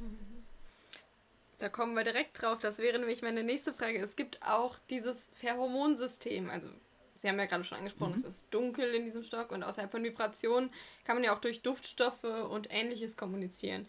Pheromone sind eine davon. In welchen Situationen ist denn so ein Pheromonsystem sinnvoll, beziehungsweise können Sie auch erstmal vielleicht erklären, was sind Pheromone überhaupt und was machen die? Mhm. Pheromone ist eine ganz besonders, auch ich finde, spannende Duftstoffgruppe, weil Pheromone sind Substanzen, die zur innerartlichen Kommunikation genutzt werden. Ein Hund pinkelt draußen an den Baum ich sehe es und finde es, naja, und wenn eine Katze vorbeikommt, findet sie es auch, naja, aber sie versteht nicht, was er sagen will. Ein anderer Hund kommt vorbei und versteht genau, was er sagen will, Reviermarkierung. Und äh, genauso ist es im Bienenstock, insbesondere soziale Insektenarten, also auch Ameisen, Hummeln, Wespenvölker, Termitenstaaten, müssen ein ganz komplexes chemisches System haben, mit dem sie ihre Notwendigkeiten kommunizieren. Und da sind etliche Dinge bekannt und wir haben vorhin schon kurz gehört, dass die Möglichkeiten, chemische Substanzen zu analysieren, immer, immer feiner werden. Und ähm, als ich anfing, einen Duftstoff zu suchen, mit dem wir vielleicht die Varroa-Milbe fangen können. Das wäre ja super praktisch. Dann äh, ist erst klar geworden, wie komplex das Ganze ist und wie viel wir aus dem Bienenstock tatsächlich noch nicht wissen. Wir kennen eigentlich nur oder überwiegend sogenannte Releaser-Pheromone, Auslöser-Pheromone. Zum Beispiel, ihr ärgert ein Bienenvolk, eine Biene kommt raus, sticht euch, aus dem Stachelapparat, der da stecken bleibt, werden Duftstoffe abgegeben, Alarmduftstoffe, die kann man sogar riechen, wenn man Stachel in der Nase hat. Dann riecht man das, aua, oh, Banane, aua, oh, Banane. Also es riecht ganz intensiv eigentlich nett nach Banane, wenn es nicht so weh täte gleichzeitig. Und dieser Bananenduft macht andere Bienen wieder auf die Stelle aufmerksam. Und wenn ihr Pech habt, dann habt ihr da ein Nadelkissen in der Nase innerhalb kürzester Zeit. Also äh, das sind äh, Duftstoffe, Pheromone, die man natürlich relativ einfach überprüfen kann. Man nehme einen Studenten, stecke einen Stachel rein und gucke, wie viele andere Bienen kommen, ja. so ungefähr. Dann äh, weiß man ja, zu irgendwas müssen Studenten ja. Nein. Ähm, und äh, was natürlich deutlich schwieriger zu verstehen ist, ist ähm, sind Pheromone, die ähm, körperliche Veränderungen hervorrufen. Zum Beispiel muss man sich ja wundern, dass die Damen im Bienenstock eine Königin und 35.000 Arbeiterinnen, alles Frauen, eigentlich alle mit Eierstöcken versehen, dass eine einzige sich vermehren darf und die anderen brav sich abschuften. Im Hummelvolk da ist es noch mit körperlicher Gewalt geregelt. Da muss tatsächlich die Hummelkönigin rumlatschen und verprügelt die Arbeiterinnen, die im Laufe der Saison auf die Idee kommen, selber Eier zu legen. Die frisst deren Eier auf und wendet körperliche Gewalt an. Das könnte man sich jetzt bei der Honigbienenkönigin nicht vorstellen. Die wäre den ganzen Tag nur im Ring, so ungefähr. Ähm, die macht es viel eleganter. Die unterdrückt die Eierstockentwicklung der Arbeiterinnen chemisch mit Duftstoffen, die sie als Königin, als einzige in ihren Mandibeldrüsen, also in ihren im Kopf anhängigen Drüsen erzeugt. Das kennen wir, das ist relativ schnell identifiziert gewesen. Eine ganz einfache Substanz, 9-ODA nennt man die, 9-Oxodecensäure. Dazu wissen wir aber inzwischen auch, gibt die Königin auf der Oberseite ihres Hinterleibs verschiedene Düfte ab. Das kann man auch erkennen, wenn so ein Hofstaat ums Bi um die Biene, um die Königin sitzt. Dann tütteln die Arbeiterinnen immer so mit den Antennen auf dem Hinterleib rum. Und was die Königin da abgibt, sind ölige Substanzen, die dann von den Hofstaatbienen sofort wieder an weitere Bienen übertragen werden. Und es scheint sich innerhalb von vielleicht einer Viertelstunde dann immer so fortzusetzen bis zur letzten Biene im letzten Eck. Und es gibt wohl sicher Arbeiterinnen, die ihre Königin nie zu Gesicht kriegen, die aber immer chemisch darüber informiert sind, dass sie gefälligst zu arbeiten haben, weil die Königin hier für die Eiablage zuständig ist.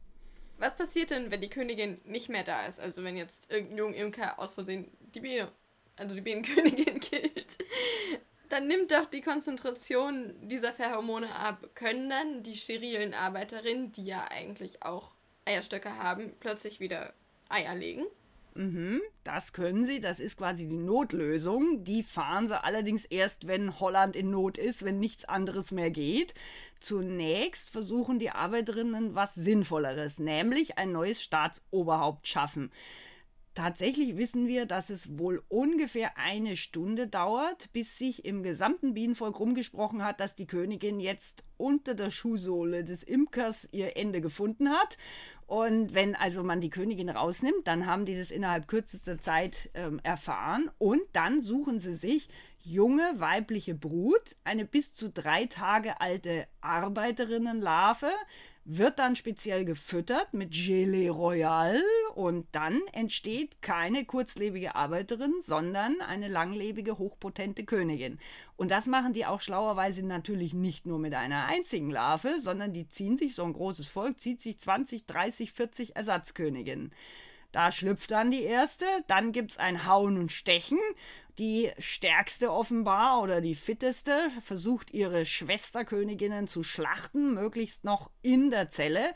Da gibt es auch ganz tolle Untersuchungen, dass die wirklich sehr logisch vorgehen. Die können durch die verschlossene Königinnenzelle erkennen, welche kurz vorm Schlupf sind. Dann müsste man sich ja draußen mit denen prügeln. Die werden als erstes geschlachtet und dann nehmen sie sich die jüngeren Schwesterköniginnen vor und bringen die auch noch um. Letztlich entscheidet aber das Bienenvolk, ob sie es dürfen. Es gibt zum Beispiel ja auch die Schwarmzeit im April, Mai, Juni. Da kann es sein, dass das Bienenvolk, also die Arbeiterin, entscheidet, nee, nee, nee, nee, wir hätten bitte gerne zehn Jungköniginnen. Mit fünf gehen wir mit einem Schwarm ab. Das ist dann eine besondere Form des Schwarms.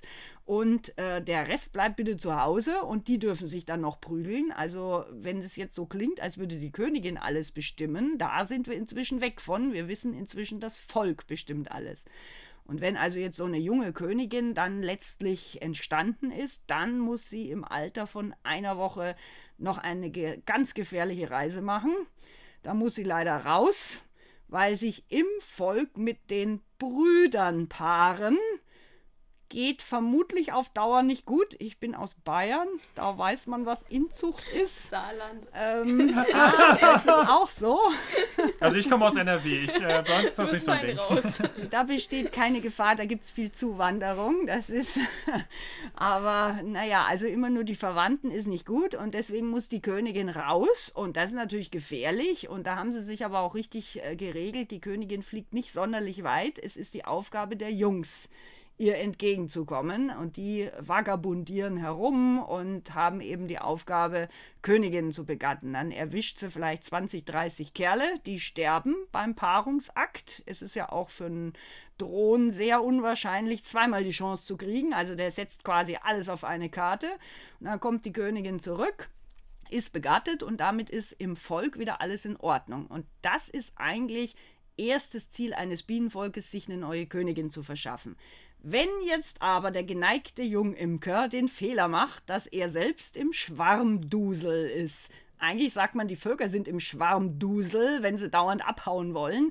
Und wenn der Imker jetzt schon dreimal die Königinnenzellen kaputt gemacht hat, das ist nämlich eine wichtige Methode heutzutage, man lässt die Völker nicht mehr frei abschwärmen, so wie man es früher gemacht hat, und dann vielleicht die Schwärme fangen und die, die man nicht erwischt, die überleben schon draußen.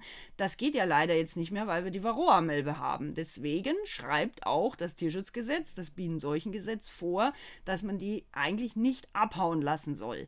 Das macht man, indem man die Ersatzköniginnenzellen, die sich ein Bienenvolk zieht, bevor es mit der alten Königin abdampfen möchte, die macht man regelmäßig kaputt. Das muss man vielleicht zwei oder dreimal im Mai, Juni machen und dann ist die Schwarmzeit auch schon wieder rum. Dann ist okay, das Volk ist insgesamt noch zu Hause in den Fängen des Imkers, der kann sich kümmern um Varroa und so. Also das ist eigentlich optimales Ziel.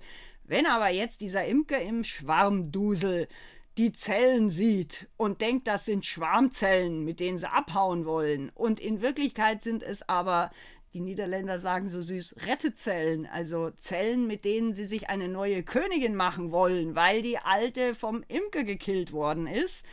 Dann, wenn er die Zellen kaputt macht, dann nennt man das Volk hoffnungslos weisellos. Es kann sich hat keine Königin und es kann sich keine neue Königin mehr machen, weil wenn die alte weg ist, fehlt die Eierlegerin, es fehlen die jungen Larven, das, die Königin nennt sich Weisel. Hoffnungslos, weisellos heißt, jetzt gibt es eine einzige Lösung. Die Arbeiterinnen aktivieren ihre Eierstöcke, auch nicht alle, aber ein paar quetschen ein paar Eier raus. Die können nicht sonderlich viel. Die haben, eine Königin hat auf jeder Körperseite 160 Eischläuche. Da geht es wie am Fließband. Und eine Arbeiterin hat auf jeder Körperseite drei Eischläuche. Und sie drückt halt ein paar Eier raus. Die sind noch dazu natürlich nicht befruchtet, weil Arbeiterinnen haben nie einen Hochzeitsflug gemacht. Aber Gott sei Dank, was wird bei Insekten in der Regel aus einem unbefruchteten Ei? Wenigstens ein Mann.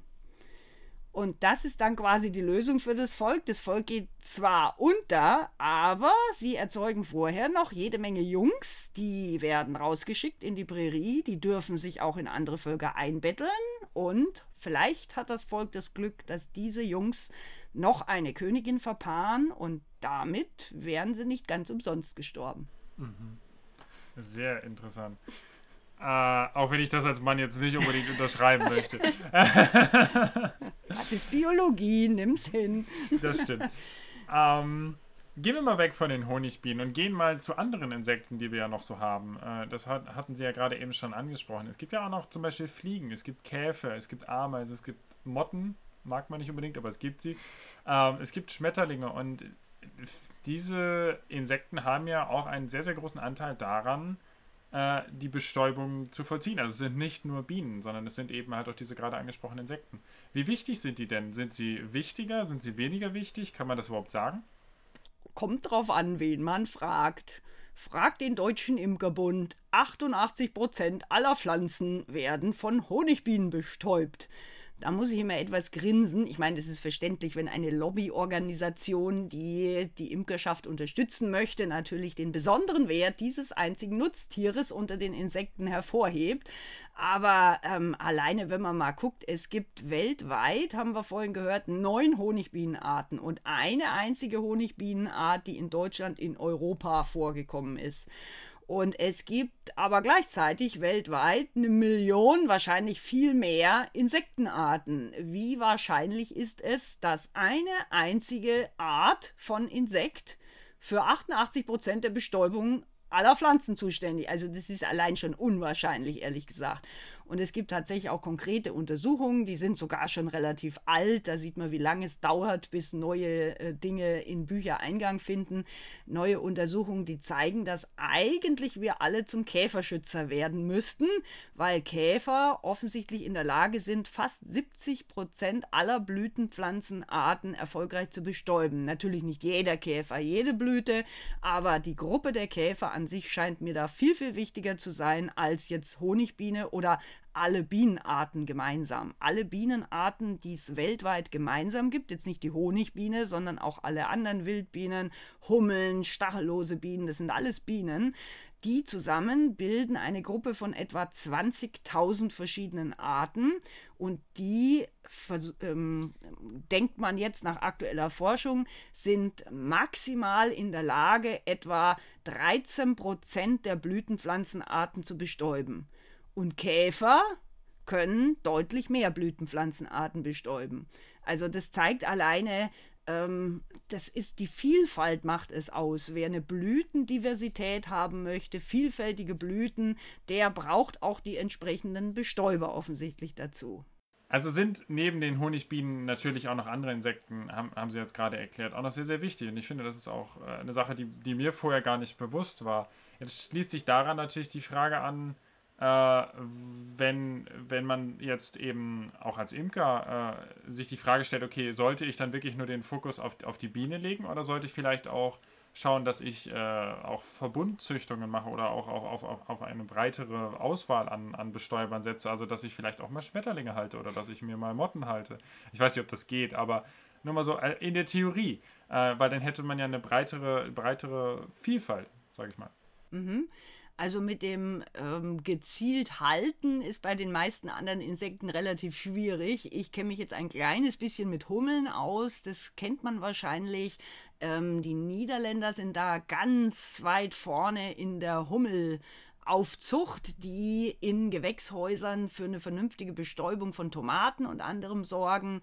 Da sind Honigbienen zum Beispiel überhaupt nicht geeignet. Honigbienen finden sich in Gewächshäusern nicht zurecht. Die hängen in den Ecken und finden nicht mehr in die Kiste zurück, wohingegen Hummeln offenbar sich so kleinräumig schön orientieren können, dass denen das gar nichts ausmacht, dass der Himmel nicht frei ist, so ungefähr. Und es gibt auch noch andere Vorteile von Hummeln. Also da zeigt sich, es gibt Dinge, die die Honigbiene eben nicht kann. Und wer zum Beispiel jetzt dieses Frühjahr 2021 erlebt hat, der konnte live sehen, dass äh, die Honigbienen relativ wenig beigetragen haben zur Bestäubung von Raps, zur Bestäubung von Obstbäumen, weil es denen einfach zu kalt war. Honigbienen haben ja einen wahnsinnigen Vorteil. Die haben es gemütlich, muckelig, warm, 35 Grad in der Kiste. Und wenn es draußen nicht wenigstens 10 Grad plus hat und schön Sonnenschein, geht da keine freiwillig raus. Sehr vernünftig.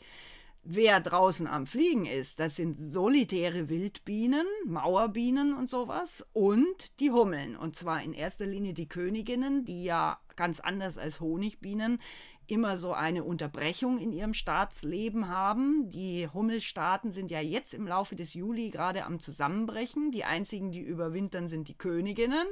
Und die fliegen dann im zeitigen Frühjahr, sammeln Pollen, bestäuben Obst, haben ein äh, Frostschutzmittel im Blut, können sich vorglühen, wenn es draußen 0 Grad hat, dann machen die ihr Bruststück warm. Eine Honigbiene würde bei kaltem Wetter, wie wir es diesen April, Mai hatten, während des Fluges erfrieren.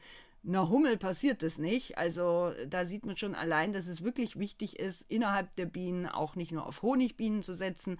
Wobei äh, man muss die nicht züchten oder selber halten jetzt, sondern man kann versuchen, sie indirekt zu fördern. Und da haben wir das große Manko, auch bei uns in Deutschland, wo wir ja, glaube ich, relativ weit auch im Umweltschutz schon sind. Viele Leute geben sich da Mühe. Ähm, uns ist nicht bewusst, dass wir für die wildlebenden Insekten zwei Dinge brauchen. Futter, und zwar meistens in erreichbarer Nähe. Honigbienen können zwei, drei, vier Kilometer fliegen. Kleine solitäre Wildbienen fliegen zum Teil nur 200 Meter um ihr Erdloch herum. Das heißt, da muss dann irgendwas sein, was auch passende Nahrung ist. Und der zweite Punkt ist natürlich Wohnung, brauchen sie auch. Und da haben viele Insekten Ansprüche, die der äh, geneigte Schrebergartengärtner heutzutage nicht mehr zu unterstützen bereit ist, nämlich hohle Pflanzenstängel stehen lassen, mal irgendwas, was wie Kraut und Rüben aussieht, was nicht aufgeräumt ist, offene Bodenflächen, wo man drin nisten kann und sowas. Also da hapert es dran. Okay. Auf keine Ahnung, geeignete Nisthilfen können wir ja gleich wieder zurückkommen. Das ist auf jeden Fall auch ein spannendes Thema, was, finde ich, noch angesprochen werden muss. Mir ist gerade ein ja, Gedankenspiel in den Sinn gekommen. Wenn es keine Insekten mehr gibt, weil sie keine Wohnung mehr finden, zu weit fliegen müssen für ihr Futter, könnte denn der Mensch oder könnte die Umwelt, na, sagen wir mal eher der Mensch, auch ohne Insekten als Bestäuber noch überleben? Überleben, jo. Ähm, wenn man mal die Grundnahrungsmittel anguckt, Weizen, Gerste, Mais, Reis, Kartoffeln, Raps zum Beispiel auch, die brauchen alle überhaupt keine Insektenbestäuber. Die machen das über Wind. Also unsere Grundnahrungsmittel wären mit Windbestäubung tatsächlich komplett bedient. Die brauchen keine Insekten. Aber ich glaube, es wäre verdammt langweilig. Kein Obst, kein Gemüse. äh, da sind halt häufig Insekten beteiligt. Schokolade, da braucht es Prachtbienen oh. um die Vanille. Oh, okay, also, Frage beantwortet, würde ich sagen. das war auch nur ein Gedankenspiel. Oh, ohne Schokolade, äh, da ist das Gedankenspiel dann direkt vorbei. Sowas wie Raps und so weiter, also Raps, Gerste, das alles, was sie gerade angesprochen hat. Das ist ja quasi, das nennt sich Massentracht. Mhm. Oder? Mhm. Genau. Ja, habe ich so aufgeschnappt. Ist das denn für die Bestäuber sinnvoll? Also ist das für die Honigbiene und andere Bestäuber vorteilhaft oder eben nicht? Und oder hat halt nur der Landwirt was davon, so ein großes ja, Feld an Raps zu haben? Oder ist das auch für die Biene gut? Also Honigbienen kann man nach allem, was wir über sie wissen, und da ist viel geforscht worden, bezeichnen als Ubiquisten, also als Insekten, die fast alles nutzen können, es sehr effizient nutzen und die auch in der Lage sind, sehr eintönige Trachten, und das meint man in der Regel mit Massentrachten, also immer dieselbe Pflanze ähm, zu nutzen und dabei sich ganz hervorragend zu entwickeln. Am Anfang hat man sich da Sorgen gemacht, da hat man das immer verglichen damit, dass das so wäre, wenn die Honigbiene jetzt drei Wochen nur auf Raps sammelt und dann ja auch wahrscheinlich im Volk eine ganze Menge Rapshonig und Rapspollen gelagert hat. Der ist sehr eintönig, eben nur Raps. Das wäre dann so, als würde man als Mensch jeden Tag Currywurst Pommes essen. Ähm, das ist natürlich nicht zu vergleichen. Ähm, die, äh, der, die Bienen scheinen es ausgleichen zu können, wie wir inzwischen wissen. Da mag es Pollen geben, die zum Beispiel weniger von diesem oder jenem Vitamin enthalten, aber ihnen ist das wohl bewusst, dass sie dann etwas mehr verfüttern müssen an die Larven, um das zu kompensieren. Also Honigbienen sind absolut perfekt angepasst, auch an unsere moderne Landwirtschaft mit diesen riesigen eintönigen Flächen, die man da zum Teil hat, gerade bei Raps. Honigbienen haben außerdem eine perfektionierte Vorratshaltung. Die schaffen es ja allen Ernstes, wenn es richtig gut draußen Nektar gibt, dass sie pro Tag sechs Kilo Nektar eintragen eine Biene trägt 50 Milligramm. Jetzt kann man sich das mal ausrechnen, wie fleißig die da sind. Und aus diesem 6 Kilo Nektar müssen sie natürlich noch Wasser verdunsten, bis das haltbarer Honig ist. Und dann schaffen sie es tatsächlich aus 6 Kilo Nektar 2 Kilo Honig zu machen. Und wenn man die modernen Bienenvölker, die wir jetzt haben, anguckt, die haben optimale Bedingungen in den Kisten, weil man ihnen, man lernt eigentlich, dass man ihnen immer so viel Platz wie möglich gibt, dass sie sich da ausleben können. Und momentan habe ich gerade Völker, da sind vier Honigräume drauf. Das heißt, die sind gerade dabei, so an die 80 Kilo Honig da drin zu machen. Das im Winter brauchen sie, wenn es hochkommt, 15 Kilo. Und da sieht man, was Honigbienen tatsächlich leisten können. Die sind für den Landwirt gut, weil sie sehr effizient auch bestäuben. Sie kommen auch mit Massentrachten gut klar, die recht eintönig sind. Aber, jetzt kommt wieder das Aber, wir haben es in Deutschland ja relativ gut. Ich glaube, wenn man in die USA geht oder auch in andere, manche südamerikanische Länder, da sieht man ja bis zum Horizont einen einheitlichen Schlag Soja oder was weiß ich was. Also da ist kein Feldrein mehr dazwischen, keine Hecke etc. Also da kann irgendwie überhaupt nichts anderes mehr überleben. Nur die, die wirklich auf dieser Pflanze, die da gerade angebaut wird. Für die Honigbiene ist es soweit, wir wissen auch überhaupt kein Problem. Aber wenn die ganzen natürlichen Bestäuber, die wir eben nicht halten können, keinen Rückzugsort mehr haben, ähm, wissen wir inzwischen, also auf Dauer geht das nicht gut. Wir brauchen für kühle Klimate, für andere Blütentypen, für die Blütenvielfalt, brauchen wir auch die anderen Bestäuber und damit sollte man immer so ein bisschen im Hinterkopf haben, wird ja gerade auch zunehmend gemacht, dass man eben Feldreine hat, dass man so äh, Trittsteine bietet für Vögel, für Insekten in den großen Feldern. Und das, denke ich, ist auch wichtig. Hm. Ja, Sie, Sie haben da jetzt gerade super übergeleitet zu meiner nächsten Frage. Gibt es denn, um bei dieser Vielfalt zu bleiben, gibt es denn irgendwelche Anreize, also jetzt mal abseits zum Beispiel von diesen Rändern, die man jetzt immer häufiger sieht, die Sie auch gerade schon genannt haben, äh, irgendwelche Fördermittel, irgendwelche Maßnahmen, wo man auch wirklich sagen könnte, okay, damit kann ich auch dann die, diese Vielfalt an Bestäubern aufrechterhalten? Mhm. Also da sind diejenigen, die große, Großes in die Hand nehmen können und dann auch so Blühstreifen entlang der Äcker und sowas anlegen. Die Landwirte sind da, glaube ich, deutlich besser informiert als ich. Da ändert sich auch dauernd was. EU-Mittel, jetzt, ich glaube, vorletzte Woche hat die Bundesregierung extra nochmal so ein Insektenschutzpaket geschnürt. Also da sind das dann auch die spezialisierten Landwirte, die das wissen. Ich weiß, hier in Bochum sind die Landwirte jetzt seit vorletztem Jahr tatsächlich von der Stadt Bochum verpflichtet, einen gewissen Anteil jeder Fläche mit einem äh, Blühstreifen zu besetzen und ähm, das ist natürlich immer ein zweischneidiges Schwert. Einerseits äh, muss man dann auch genug übrig lassen, dass der Landwirt auch noch davon leben kann.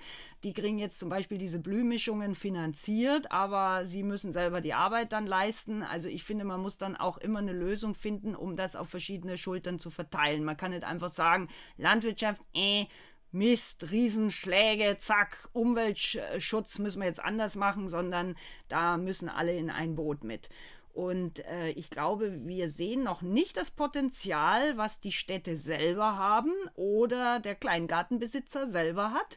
Da geht ja gerade die Tendenz in den Kleingärten hin zu Japan trifft Kiesgrube.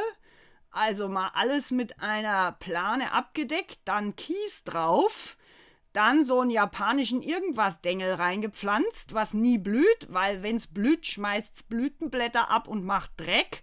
Jetzt wissen wir aber, Dreck ist Humus und so weiter. Also, naja, also da geht gerade so eine Tendenz los. Ich weiß nicht, wohin das führt.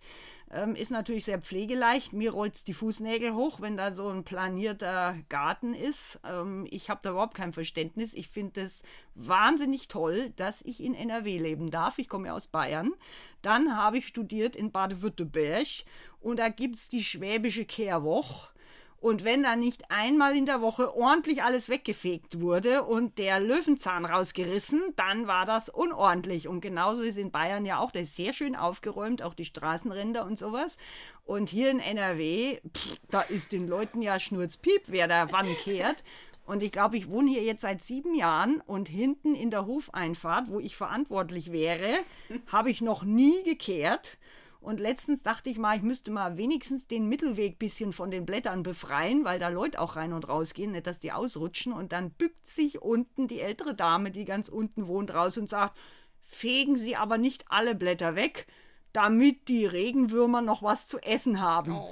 Da dachte ich, das ist doch süß, wirklich. Also, wenn wir diese Mentalität hätten, das Lustige ist ja, dass viele Leute jetzt einen Haufen Geld raushauen für irgendwelche Blühmischungen und sowas und es käme aber alles von selber. Wenn man Geduld hat und einfach aufhört mit dem Fegen, dann kommt alles Mögliche. Wir haben im Hof inzwischen eine Saalweide am Blühen. Die ist ganz wichtig, gerade für die ersten Insekten im zeitigen Frühjahr. Die Schmetterlinge, die aus der Winterstarre erwachen und auch ein paar Honigbienen und Hummeln.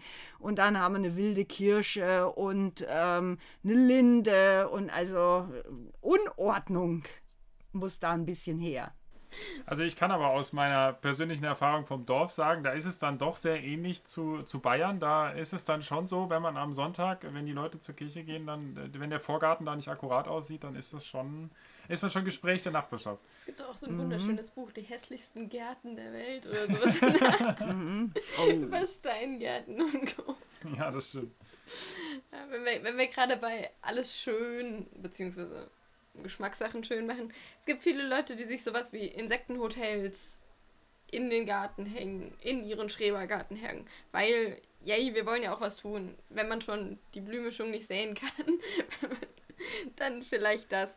Ähm, was halten Sie denn von diesen empfohlenen Maßnahmen wie Insektenhotels oder ähnlichem? Haben Sie denn Beispiele für sinnvolle oder kontraproduktive Hilfsmaßnahmen? Ich meine jetzt einfach nicht kehren und gucken, was wächst. Ist ja schön. Vielleicht wollen manche Menschen aber doch die schöne, wundervolle, tolle, bunte Blühmischung haben. Was ist denn sinnvoll, was ist nicht sinnvoll? Also, ja. Mhm. Also ich bin ja schon dankbar, wenn die Leute keine Wespenfalle mehr aufhängen. Dann ist schon viel gewonnen. Denn vielen ist ja gar nicht bewusst, dass sie das nicht dürfen, eine Wespenfalle aufhängen. Und ähm, allerdings könnte man ähm, die meisten Nisthilfen, die man für Wildbienen erwerben kann, im Gartencenter oder so, kann man direkt mit der Wespenfalle wegwerfen. Weil die sehr schlecht gemacht sind, die sind irgendwie billig zusammengedengelt und da richtet man unwissentlich eher Schaden an. Und da verweise ich auf eine ganz tolle Homepage. Und zwar nicht meine, sondern von Paul Westrich. Der Paul Westrich ist der anerkannte Wildbienenforscher Deutschlands, ich glaube auch über die deutschen Grenzen hinaus. Der hat sein Leben den Wildbienen verschrieben. Über 550 Arten gibt es ja. Und die stehen ganz besonders im Fokus, weil wir wissen, dass Bienen insgesamt als große Gruppe für Europa zu den wichtigen Bestäubern auch mitzählen. Und äh, der hat eine Seite www.wildbienen.info, also Mehrzahl wildbienen.info.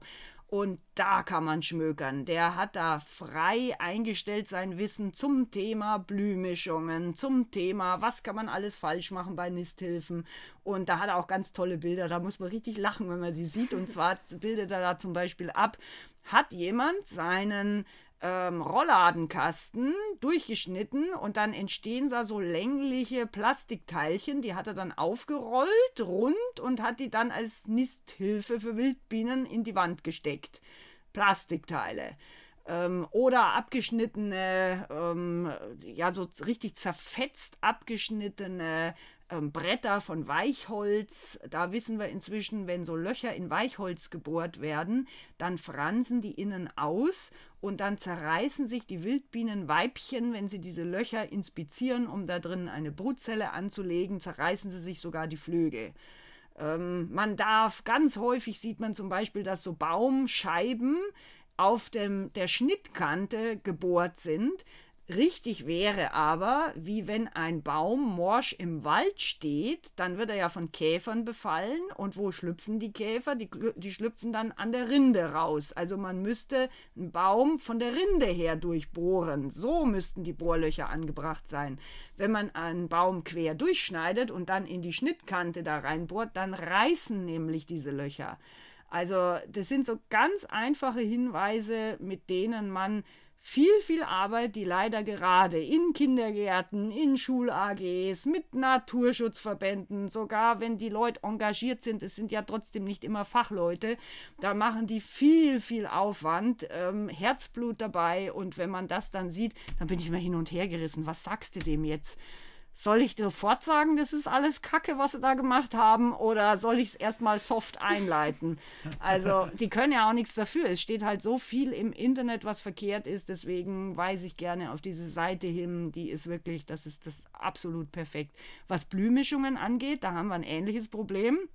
Schnell, billig, schön möchten die meisten Leute.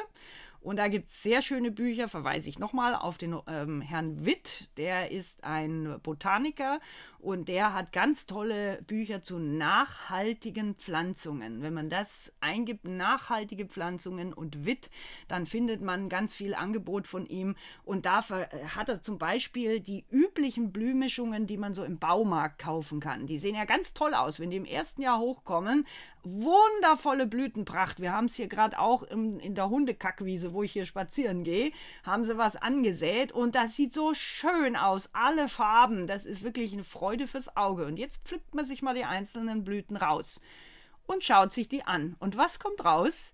Es sind alles Züchtungen, die von ein paar Fliegen und von der Honigbiene besucht werden. Aber die heimischen Wildbienen, die spezialisiert sind auf besondere heimische Pflanzen, die finden überhaupt keine Berücksichtigung. Und es zeigt ganz typisch, dass was, was hübsch aussieht, noch lang nichts taugen muss. Sinnvoll ist, glaube ich, so eine Mischung. Das, ich würde mich freuen, wenn die Städte endlich mal was anpflanzen würden, was auch was bringt. Es sieht dann durchaus am Anfang nicht immer hübsch aus. Das sieht aus wie Kraut und Rüben, aber im Laufe der Zeit entwickelt sich da was Schönes. Da gibt es auch gute Firmen, die solche angepassten regionalen Saatgute, Saatgut anbieten. Wenn man eingibt regionales Saatgut, findet man auch viele Sachen.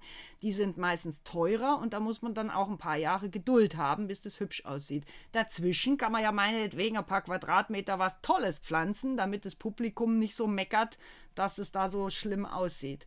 Also da sind wir noch, wir sind irgendwie in diese ähm, Feg, Sauberhalt, Reinmach-Mentalität reingeraten und da müssen wir wieder raus, wenn wir mehr Insektenschutz wollen.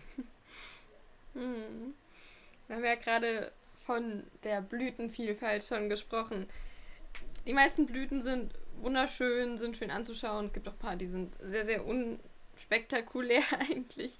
Es gibt auf jeden Fall eine Vielfalt an Blüten. Wie ist das denn? Haben sich die Blüten an die Bestäuber angepasst, um auf die Bestäuber attraktiv zu wirken? Also sind auch vielleicht die ganz kleinen, unscheinbaren Blumen, die wir total doof finden, für die Bestäuber super interessant. Also, wieso ist so eine Vielfalt entstanden und was macht diese Vielfalt aus? Oh ja, das Feld der Blütenökologie ist auch ein weites und sehr spannendes.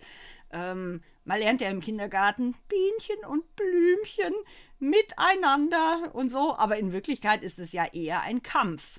Die Blüten möchten einen Bestäuber haben, der möglichst kostenfrei Pollen von A nach B transportiert. Und der Bestäuber möchte aber möglichst das nicht kostenfrei machen, sondern möchte da was dafür haben. Er möchte den Pollen fressen, das ist ja Eiweiß, Mineralien, Vitamine, um die Larven aufzuziehen und Nektar als Flugbenzin.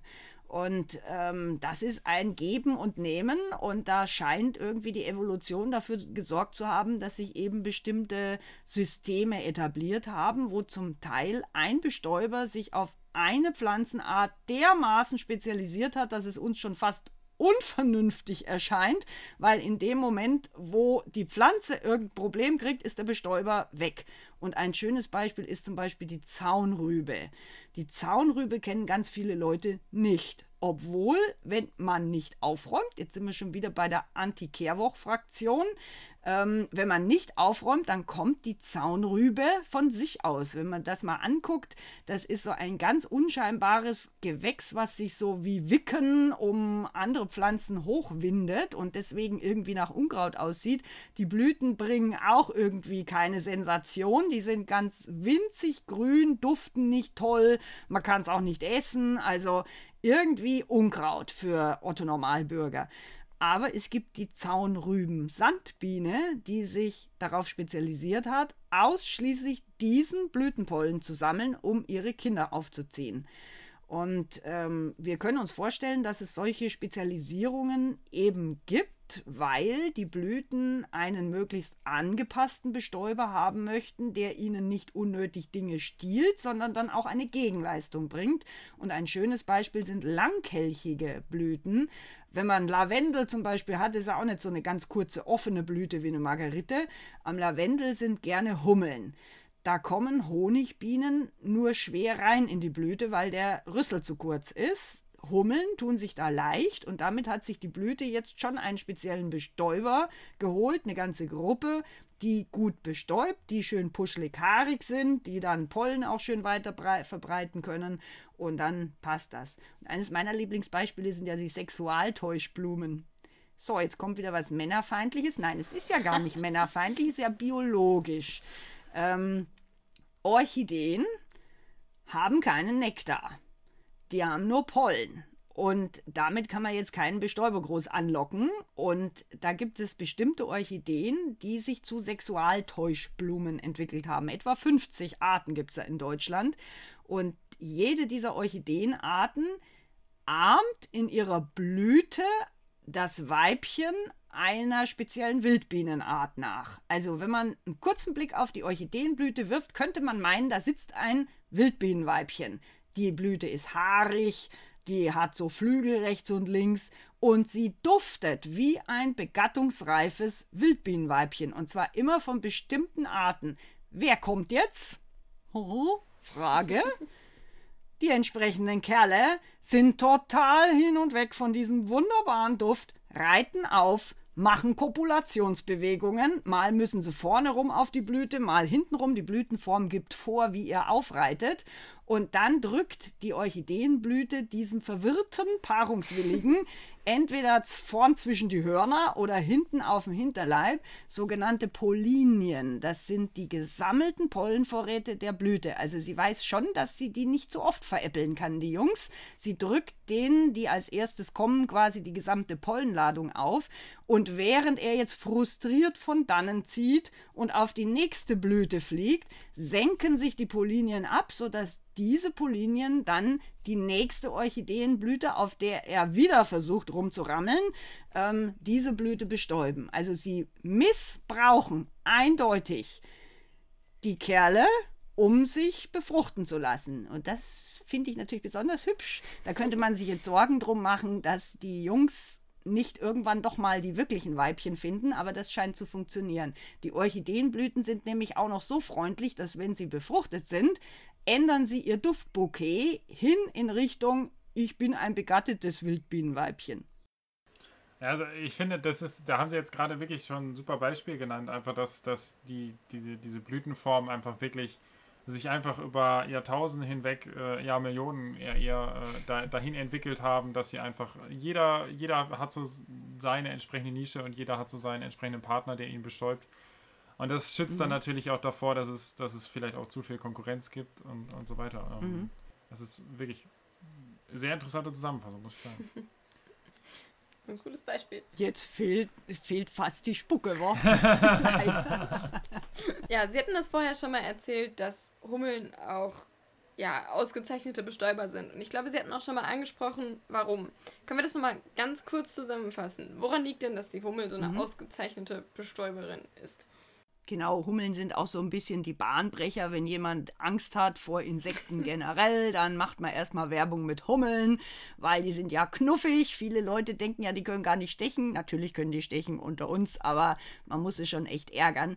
Ähm, Hummeln sind was ganz besonders Bedeutendes. In unserem Bereich in Deutschland ist es ja nicht so ganz warm hier immer, also so Mitteleuropa, da sind Hummeln tatsächlich wichtige Bestäuber, weil sie eben bei sehr kalten Temperaturen fliegen können. Sie haben eine Standheizung, bei 0 Grad fliegen nur Hummeln, da fliegt sonst nichts.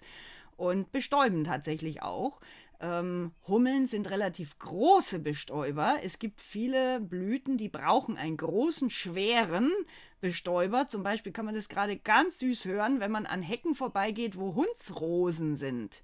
So offene Blüten. Da hört man aus der Hecke raus, und da denkt man, was ist denn jetzt los? Hier, Tinnitus, ganz neuer Ton. Nein, da guckt man in die Hecke und dann hängt eine Hummel und vergewaltigt gerade eine Blüte. Nein, die ist da verrückt am drin rumbrummeln und schüttelt die Blüte. Und was sie da macht, ist, sie schüttelt den Pollen frei und kann sich dann da besser bedienen. Und die Blüte braucht es auch für eine bessere Bestäubung. Deswegen übrigens werden auch Hummeln so gerne für Tomatenbestäubung eingesetzt, weil dort die Tomaten auch so verwachsene Pollenbeutel haben. Da muss tatsächlich ein schweres Insekt drauf landen und ordentlich brummen. Das äh, nennt man lautmalerisch Buzzing, was sie da macht. Und dadurch werden die Pollen überhaupt freigeschüttelt. Das kann kein anderes Insekt. Da könnte man zehn Honigbienen draufsetzen, die können das nicht. Und Hummeln haben auch einen ganz besonderen Vorteil. Wir haben vorhin gehört, bei Honigbienen ist ja ein Vorteil, dass sie Massentrachten gut ausnutzen. Das freut den Landwirt, weil der hat nichts davon, wenn die Honigbiene zwischen den Rapsblüten dauernd auf dem Obst sitzt, sondern die soll gefälligst Raps, Raps, Raps, Raps, dann wird der Raps besser bestäubt. Der Imker freut sich, weil wenn sie nur im Raps sitzt, dann hat er reinen Rapshonig, den kann man relativ teuer verkaufen. Wenn die Biene freut es eigentlich auch, die Honigbiene, weil wenn sie immer dieselbe Blüte bedienen muss, denselben Blütentyp, dann geht es immer schneller. Also das ist eigentlich passend für alle, für Honigbiene, für äh, Imker und für Landwirt. Aber jetzt gibt es ja viele Konstitutionen in der Landschaft, wo eben nicht so Massentrachten bedient werden, sondern wo es wichtig ist, dass Bestäuber sich um einzelne Pflanzen kümmern.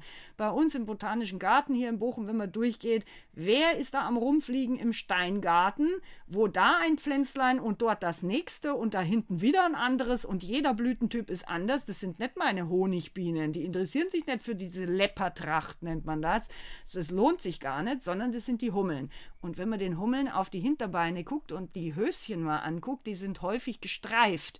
Die haben unterschiedliche Farben. Das zeigt, die waren an unterschiedlichen Blüten. Und es ist für die Blüten dann eben wichtig, dass sie sich auch darum kümmern, wenn sie keine Massentracht sind. Also das ist ganz besonders bedeutsam, dass da Hummeln sehr hartnäckig sind, verschiedenste Blütentypen nutzen, langen Rüssel haben und damit Blüten bestäuben können, an die Honigbienen gar nicht rankommen. Also die sind wirklich, also gerade für Deutschland bedeutend.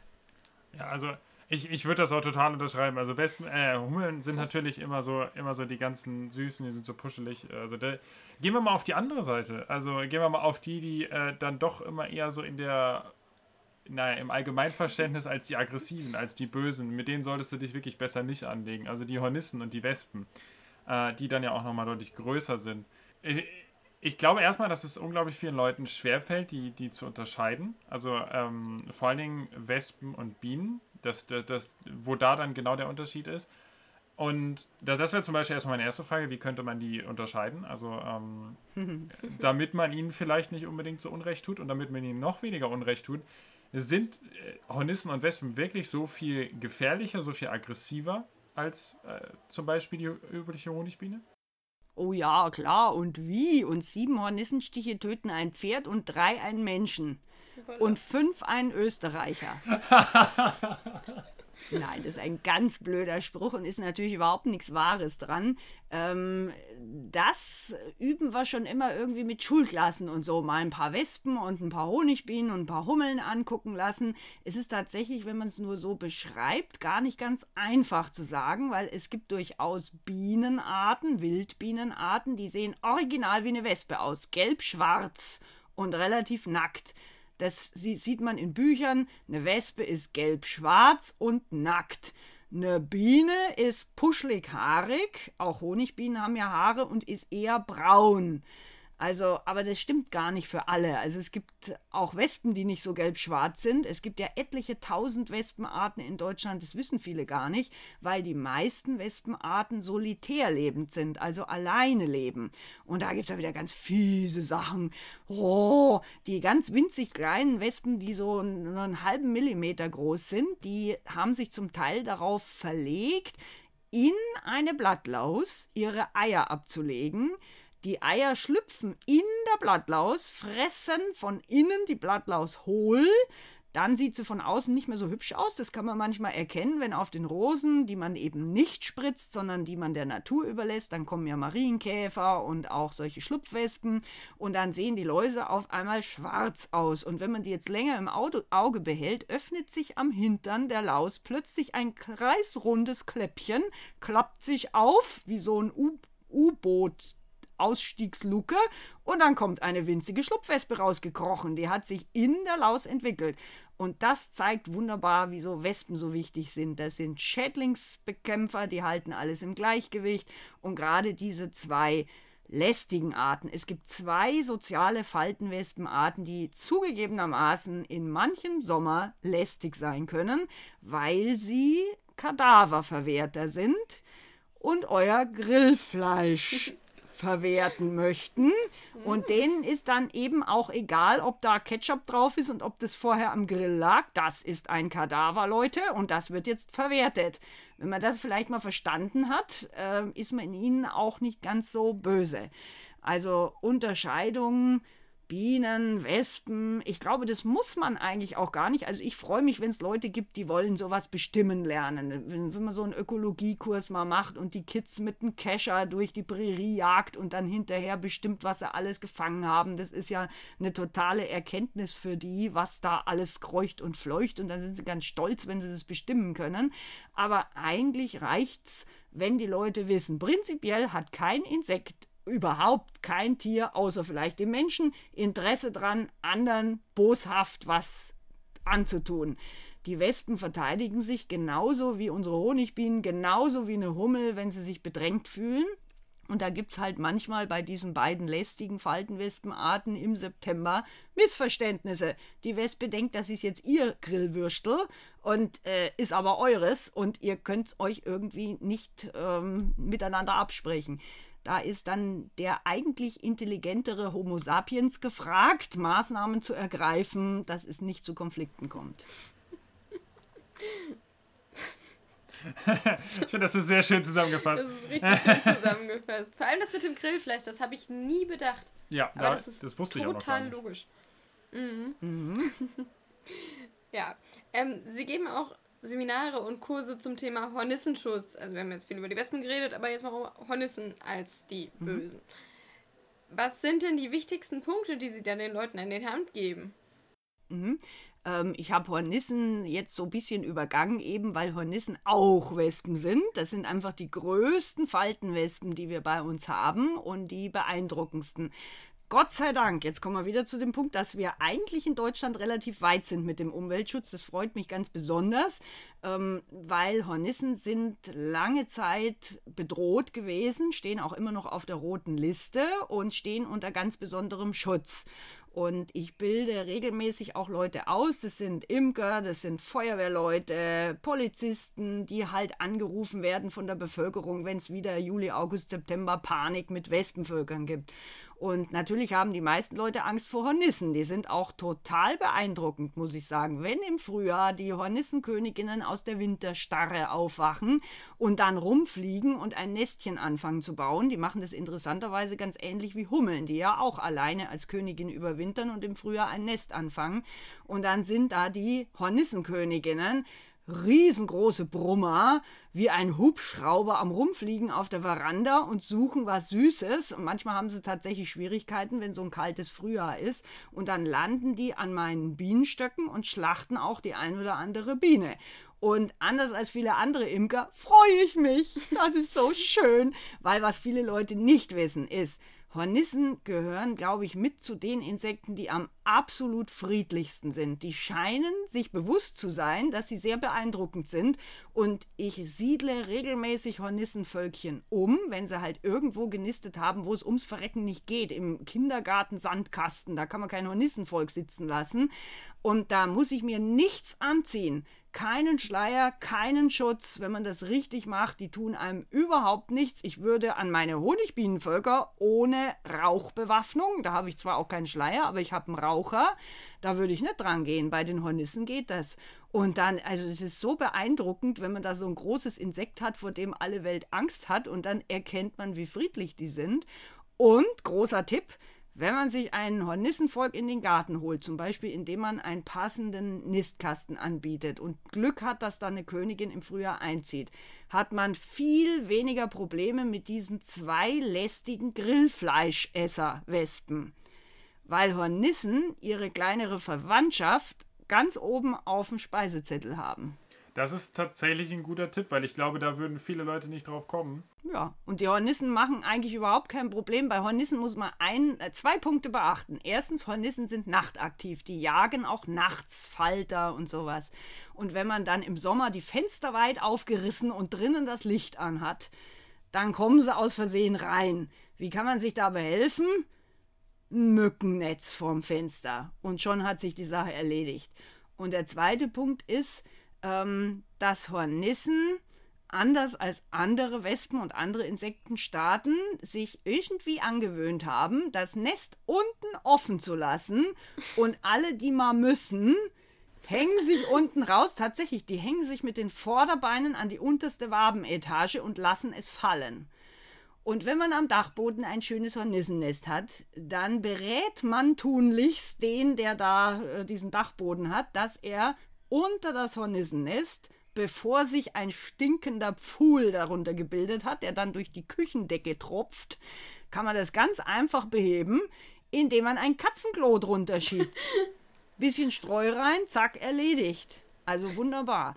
Und für alle Leute, die ein Wespen- oder Hornissennest an einem Ort haben, wo es ihnen eben nicht gefällt, das mag ja sein, es ist jetzt ganz ungünstig in der Gartenlaube, jetzt traut man sich nicht mehr an den Rasenmäher, das ist aber toll, weil dann wird der Rasen ja viel besser, wilde Blumen und so weiter.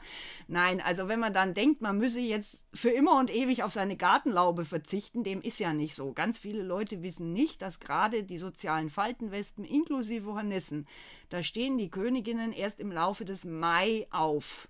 Dann bilden sie ein kleines Nestchen. Im Juni merkt man das noch nicht. Jetzt im Juli fallen die ersten Wespen auf, weil die Völker eine Größe erreichen, die eben jetzt mehr Individuen hat und jetzt gehen sie auch gucken draußen. Jetzt fallen sie uns auf.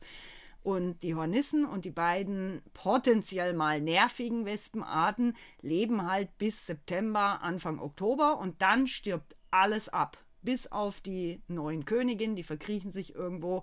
Und wenn man jetzt da leider im Rollladenkasten Besuch hatte von einem Wespenvolk, dann stopft man eben im Winter die Löchelchen zu. Da gibt es auch so Bürstensäume im Baumarkt zu kaufen, die den neuen Wespenköniginnen im neuen Jahr den Zutritt verwehren. Und damit hat man das Problem erledigt. Dann nisten sie beim Nachbarn. Problem gelöst, würde ich sagen. Genau. ja, also jetzt wollen wir äh, zum Abschluss, ähm, da wir ja gerade so wahnsinnig viel über Honig auch geredet haben und die wunderbare Honigbiene, ähm, wollen wir noch ein bisschen kulinarisch werden. Und zwar wollen wir auch mal darauf eingehen, was denn das Gute am Honig vielleicht auch ist. Abseits davon, dass die Honigbiene ziemlich süß ist und äh, mhm. so, so wahnsinnig viele Funktionen erfüllt ist Honig natürlich auch ziemlich gesund. Und äh, man könnte sogar sagen, Honig hat gewisse, gewisse heilende Wirkungen. Also ich meine, wer mal erkältet war, hat bestimmt auch mal äh, einen Tee mit Honig gegessen, äh, getrunken. Und äh, was, was macht denn den Honig tatsächlich so gesund? Oder welche Stoffe darin sind so gesund? Oh, soll ich jetzt diese positive Meinung vom Honig tatsächlich mal in die Realität zurückholen? Von mir aus? Nein, es ist tatsächlich, es ist nachgewiesen, dass sich im Honig antimikrobielle Substanzen bilden und zwar durch die Enzyme. Die Biene erzeugt ja Honig, indem sie Wasser entzieht aus dem Nektar oder der Blattlauskacke, die sie sammelt. Lecker, lecker Waldhonig. Ähm, da wird Wasser entzogen und was ganz besonders wichtig ist, die Honigbiene versetzt den Honig mit Speichel. Und da sind Enzyme drin, die die Zucker im Nektar komplett verändern. Sonst könnte man den Honig gar nicht so stark eindicken. Dann würde der schlecht über den Winter. Also das können auch wirklich nur die Honigbienen. Und diese Enzyme arbeiten auch weiter im Glas. Und wenn man jetzt gerade wunderbar, wie erwähnt, in warme Milch oder warmen Tee, nicht heiß, sondern warm oder warmes Bier, so, jetzt rollt es den Bayern die Zehennägel hoch, also in irgendwas Warmes, Honig einrührt, dann aktiviert man diese Enzyme und dann entstehen zum Beispiel aus Glucose, aus Traubenzucker, was sich da im Honig immer befindet, in großen Mengen, entstehen Säuren und äh, bestimmte Substanzen, die tatsächlich Bakterien töten können. Zum Beispiel kennt man vielleicht ganz früher mit Wasserstoffperoxid haben die Damen sich versucht, die Haare zu bleichen da entsteht jetzt nicht so viel, dass man sich dann mit der warmen Milch die Haare bleichen kann, aber in kleiner Menge entsteht Wasserstoffperoxid. Und wenn man das in kleinen Schlucken trinkt, dann kann es tatsächlich so eine, naja, ein bisschen Halsentzündung und sowas eindämmen. Äh, eine gepfefferte Mandelentzündung würde ich nicht mit Honig kurieren. Da würde ich dann doch auf mal zum Hausarzt gehen. Aber da ist tatsächlich was dran. Und zum Beispiel gibt es ja ganz neu die Welle, dass man versucht, weniger mit Antibiotika, so offene Beine und sowas zu therapieren. Da bewährt sich es tatsächlich dann auch mit speziellen Honigen, die sehr enzymreich sind, zu arbeiten. Da schmiert man nicht den, den man da gerade aus der Schleuder hat, drauf, sondern da gibt es dann speziell sterilisierte Medi-Honey, heißen die medizinische Honige. Also da sind sicher Kapazitäten, die man da noch nutzen kann. Ich finde, der besondere Wert von Honig ist, es geht einem einfach besser mit so leckerem Honigbrot. Das ist ja, wie ihr vorhin schon auf Schokolade reagiert habt. Honig ist einfach süß, es gibt Energie, das schmeckt toll. Ich sage auch immer, ich verstehe gar nicht, wenn manche Imker den Honig so billig verkaufen. Honig ist kein Grundnahrungsmittel wie Brot und Mehl, was günstig sein sollte, sondern Honig ist ein Genussmittel und dementsprechend fördert es dann auch wahrscheinlich die Gesundheit indirekt. Da muss ich immer an Tom und das Erdbeermarmeladenbrot mit Honig denken. Ja, genau. Als allerletzte Frage jetzt noch einmal außer um den Honig haltbar zu machen, sind denn diese Stoffe, die im Honig für uns vielleicht gut sind, auch für die Bienen gut? Also haben die einen ähnlichen Effekt auch für die Bienen? Mhm. Wahrscheinlich. Also wenn man genauer nachsucht, wir haben ja gerade ein ganz großes Problem in der Medizin mit Antibiotikaresistenzen.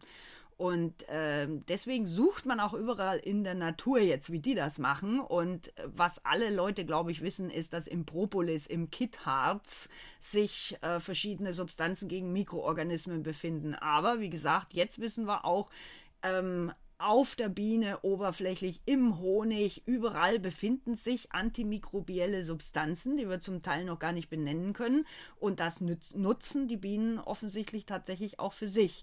Wobei der Honig selber ist wohl überwiegend für die Bienen eben ein gut konserviertes Mittel, was man jederzeit zur Energiegewinnung essen kann. Also ich sage immer, das ist das Flugbenzin. Damit kann man keine Larven aufziehen, das ist Flugbenzin. Und ähm, dass er nicht schlecht wird, so, dafür sorgen eben die Substanzen da drin und dass sie so stark eingedickt sind. Die haben ja lang vor uns das Einwecken erfunden. Einfach sehr viel Zucker, dann kann sich da drin nichts entwickeln, dann kann es nicht verderben. Also da an dieser Stelle möchte ich mal äh, schamlose Eigenwerbung einfügen. Und zwar die nächste Folge äh, wird eine Folge über Krankheiten sein. Und da geht es unter anderem auch um die gerade angesprochenen Antibiotikaresistenzen. Also falls das mhm. jemanden interessiert, kann er gerne dann auch bei der nächsten Folge nochmal reinhören. Ja, damit sind wir am Ende von dieser wirklich wunderschönen, sehr produktiven Folge. Also ja. ich habe viel gelernt. Nach der schamlosen Eigenwerbung sind wir dann ja. durch. Jetzt habe aber ich noch eine Frage. Seid ihr schon Imker? Noch Nein, nicht. Absolut noch gar nicht. Also wie ich gesagt, bis ja auf ab und zu mal eine Biene gesehen, äh, habe ich, hab ich ja jetzt am Wickel. Es ist bisher kaum jemandem gelungen, vom Hausmeister bis zum Leiter der Werkstatt ähm, in der Ruhr-Uni äh, mir zu entkommen. Nein, wenn ihr mal Lust habt, ähm, kann ich nur anbieten gerade für so mittellose Studenten und sowas gibt es äh, dank Corona, muss ich sagen, es hat ja auch manchmal was Positives. Wir fahren viel weniger in der Gegend rum. Wir machen viele Online-Kurse und das meiste ist Gott sei Dank kostenfrei und äh, da gucken viele Leute rein, habe ich den Eindruck, und erfahren eben nicht nur was über Honigbienen. Ihr habt ja gemerkt, mir geht es nicht nur um Honigbienen. Ich finde andere Insekten auch sehr schützenswert und faszinierend. Je genauer man hinguckt, desto eher. Und da würde ich mich freuen, wenn auch andere Leute so ein bisschen für Insekten zu begeistern sind. Ja, sehr gerne. Man kann ja auch in der Stadt imkern. Genau, genau. auf jeden Fall. Äh, falls Sie dann, dann noch irgendwelche Links oder so dazu haben, würden wir die natürlich mhm. auch mit in die Shownotes packen, dass falls Interessenten oder Interessentinnen jo. uns gerade zuhören, dass sie sich das dann auch ansehen können. Und dann haben wir vielleicht ein paar zukünftige Imker hier, äh, hier unter unseren Insektenschützer. ja. Genau. Gut. Super. Dann bleibt uns jetzt eigentlich nur noch übrig, vielen, vielen Dank zu sagen, dass Sie sich die Zeit genommen haben für dieses doch sehr lange Interview, für alle Hörer, die dabei geblieben sind. Dankeschön euch. Hat Spaß gemacht. Fanden wir auch. Gut, dann habt doch einen schönen Tag. Gleichfalls. Summ, Tschüss. summ. Tschüss.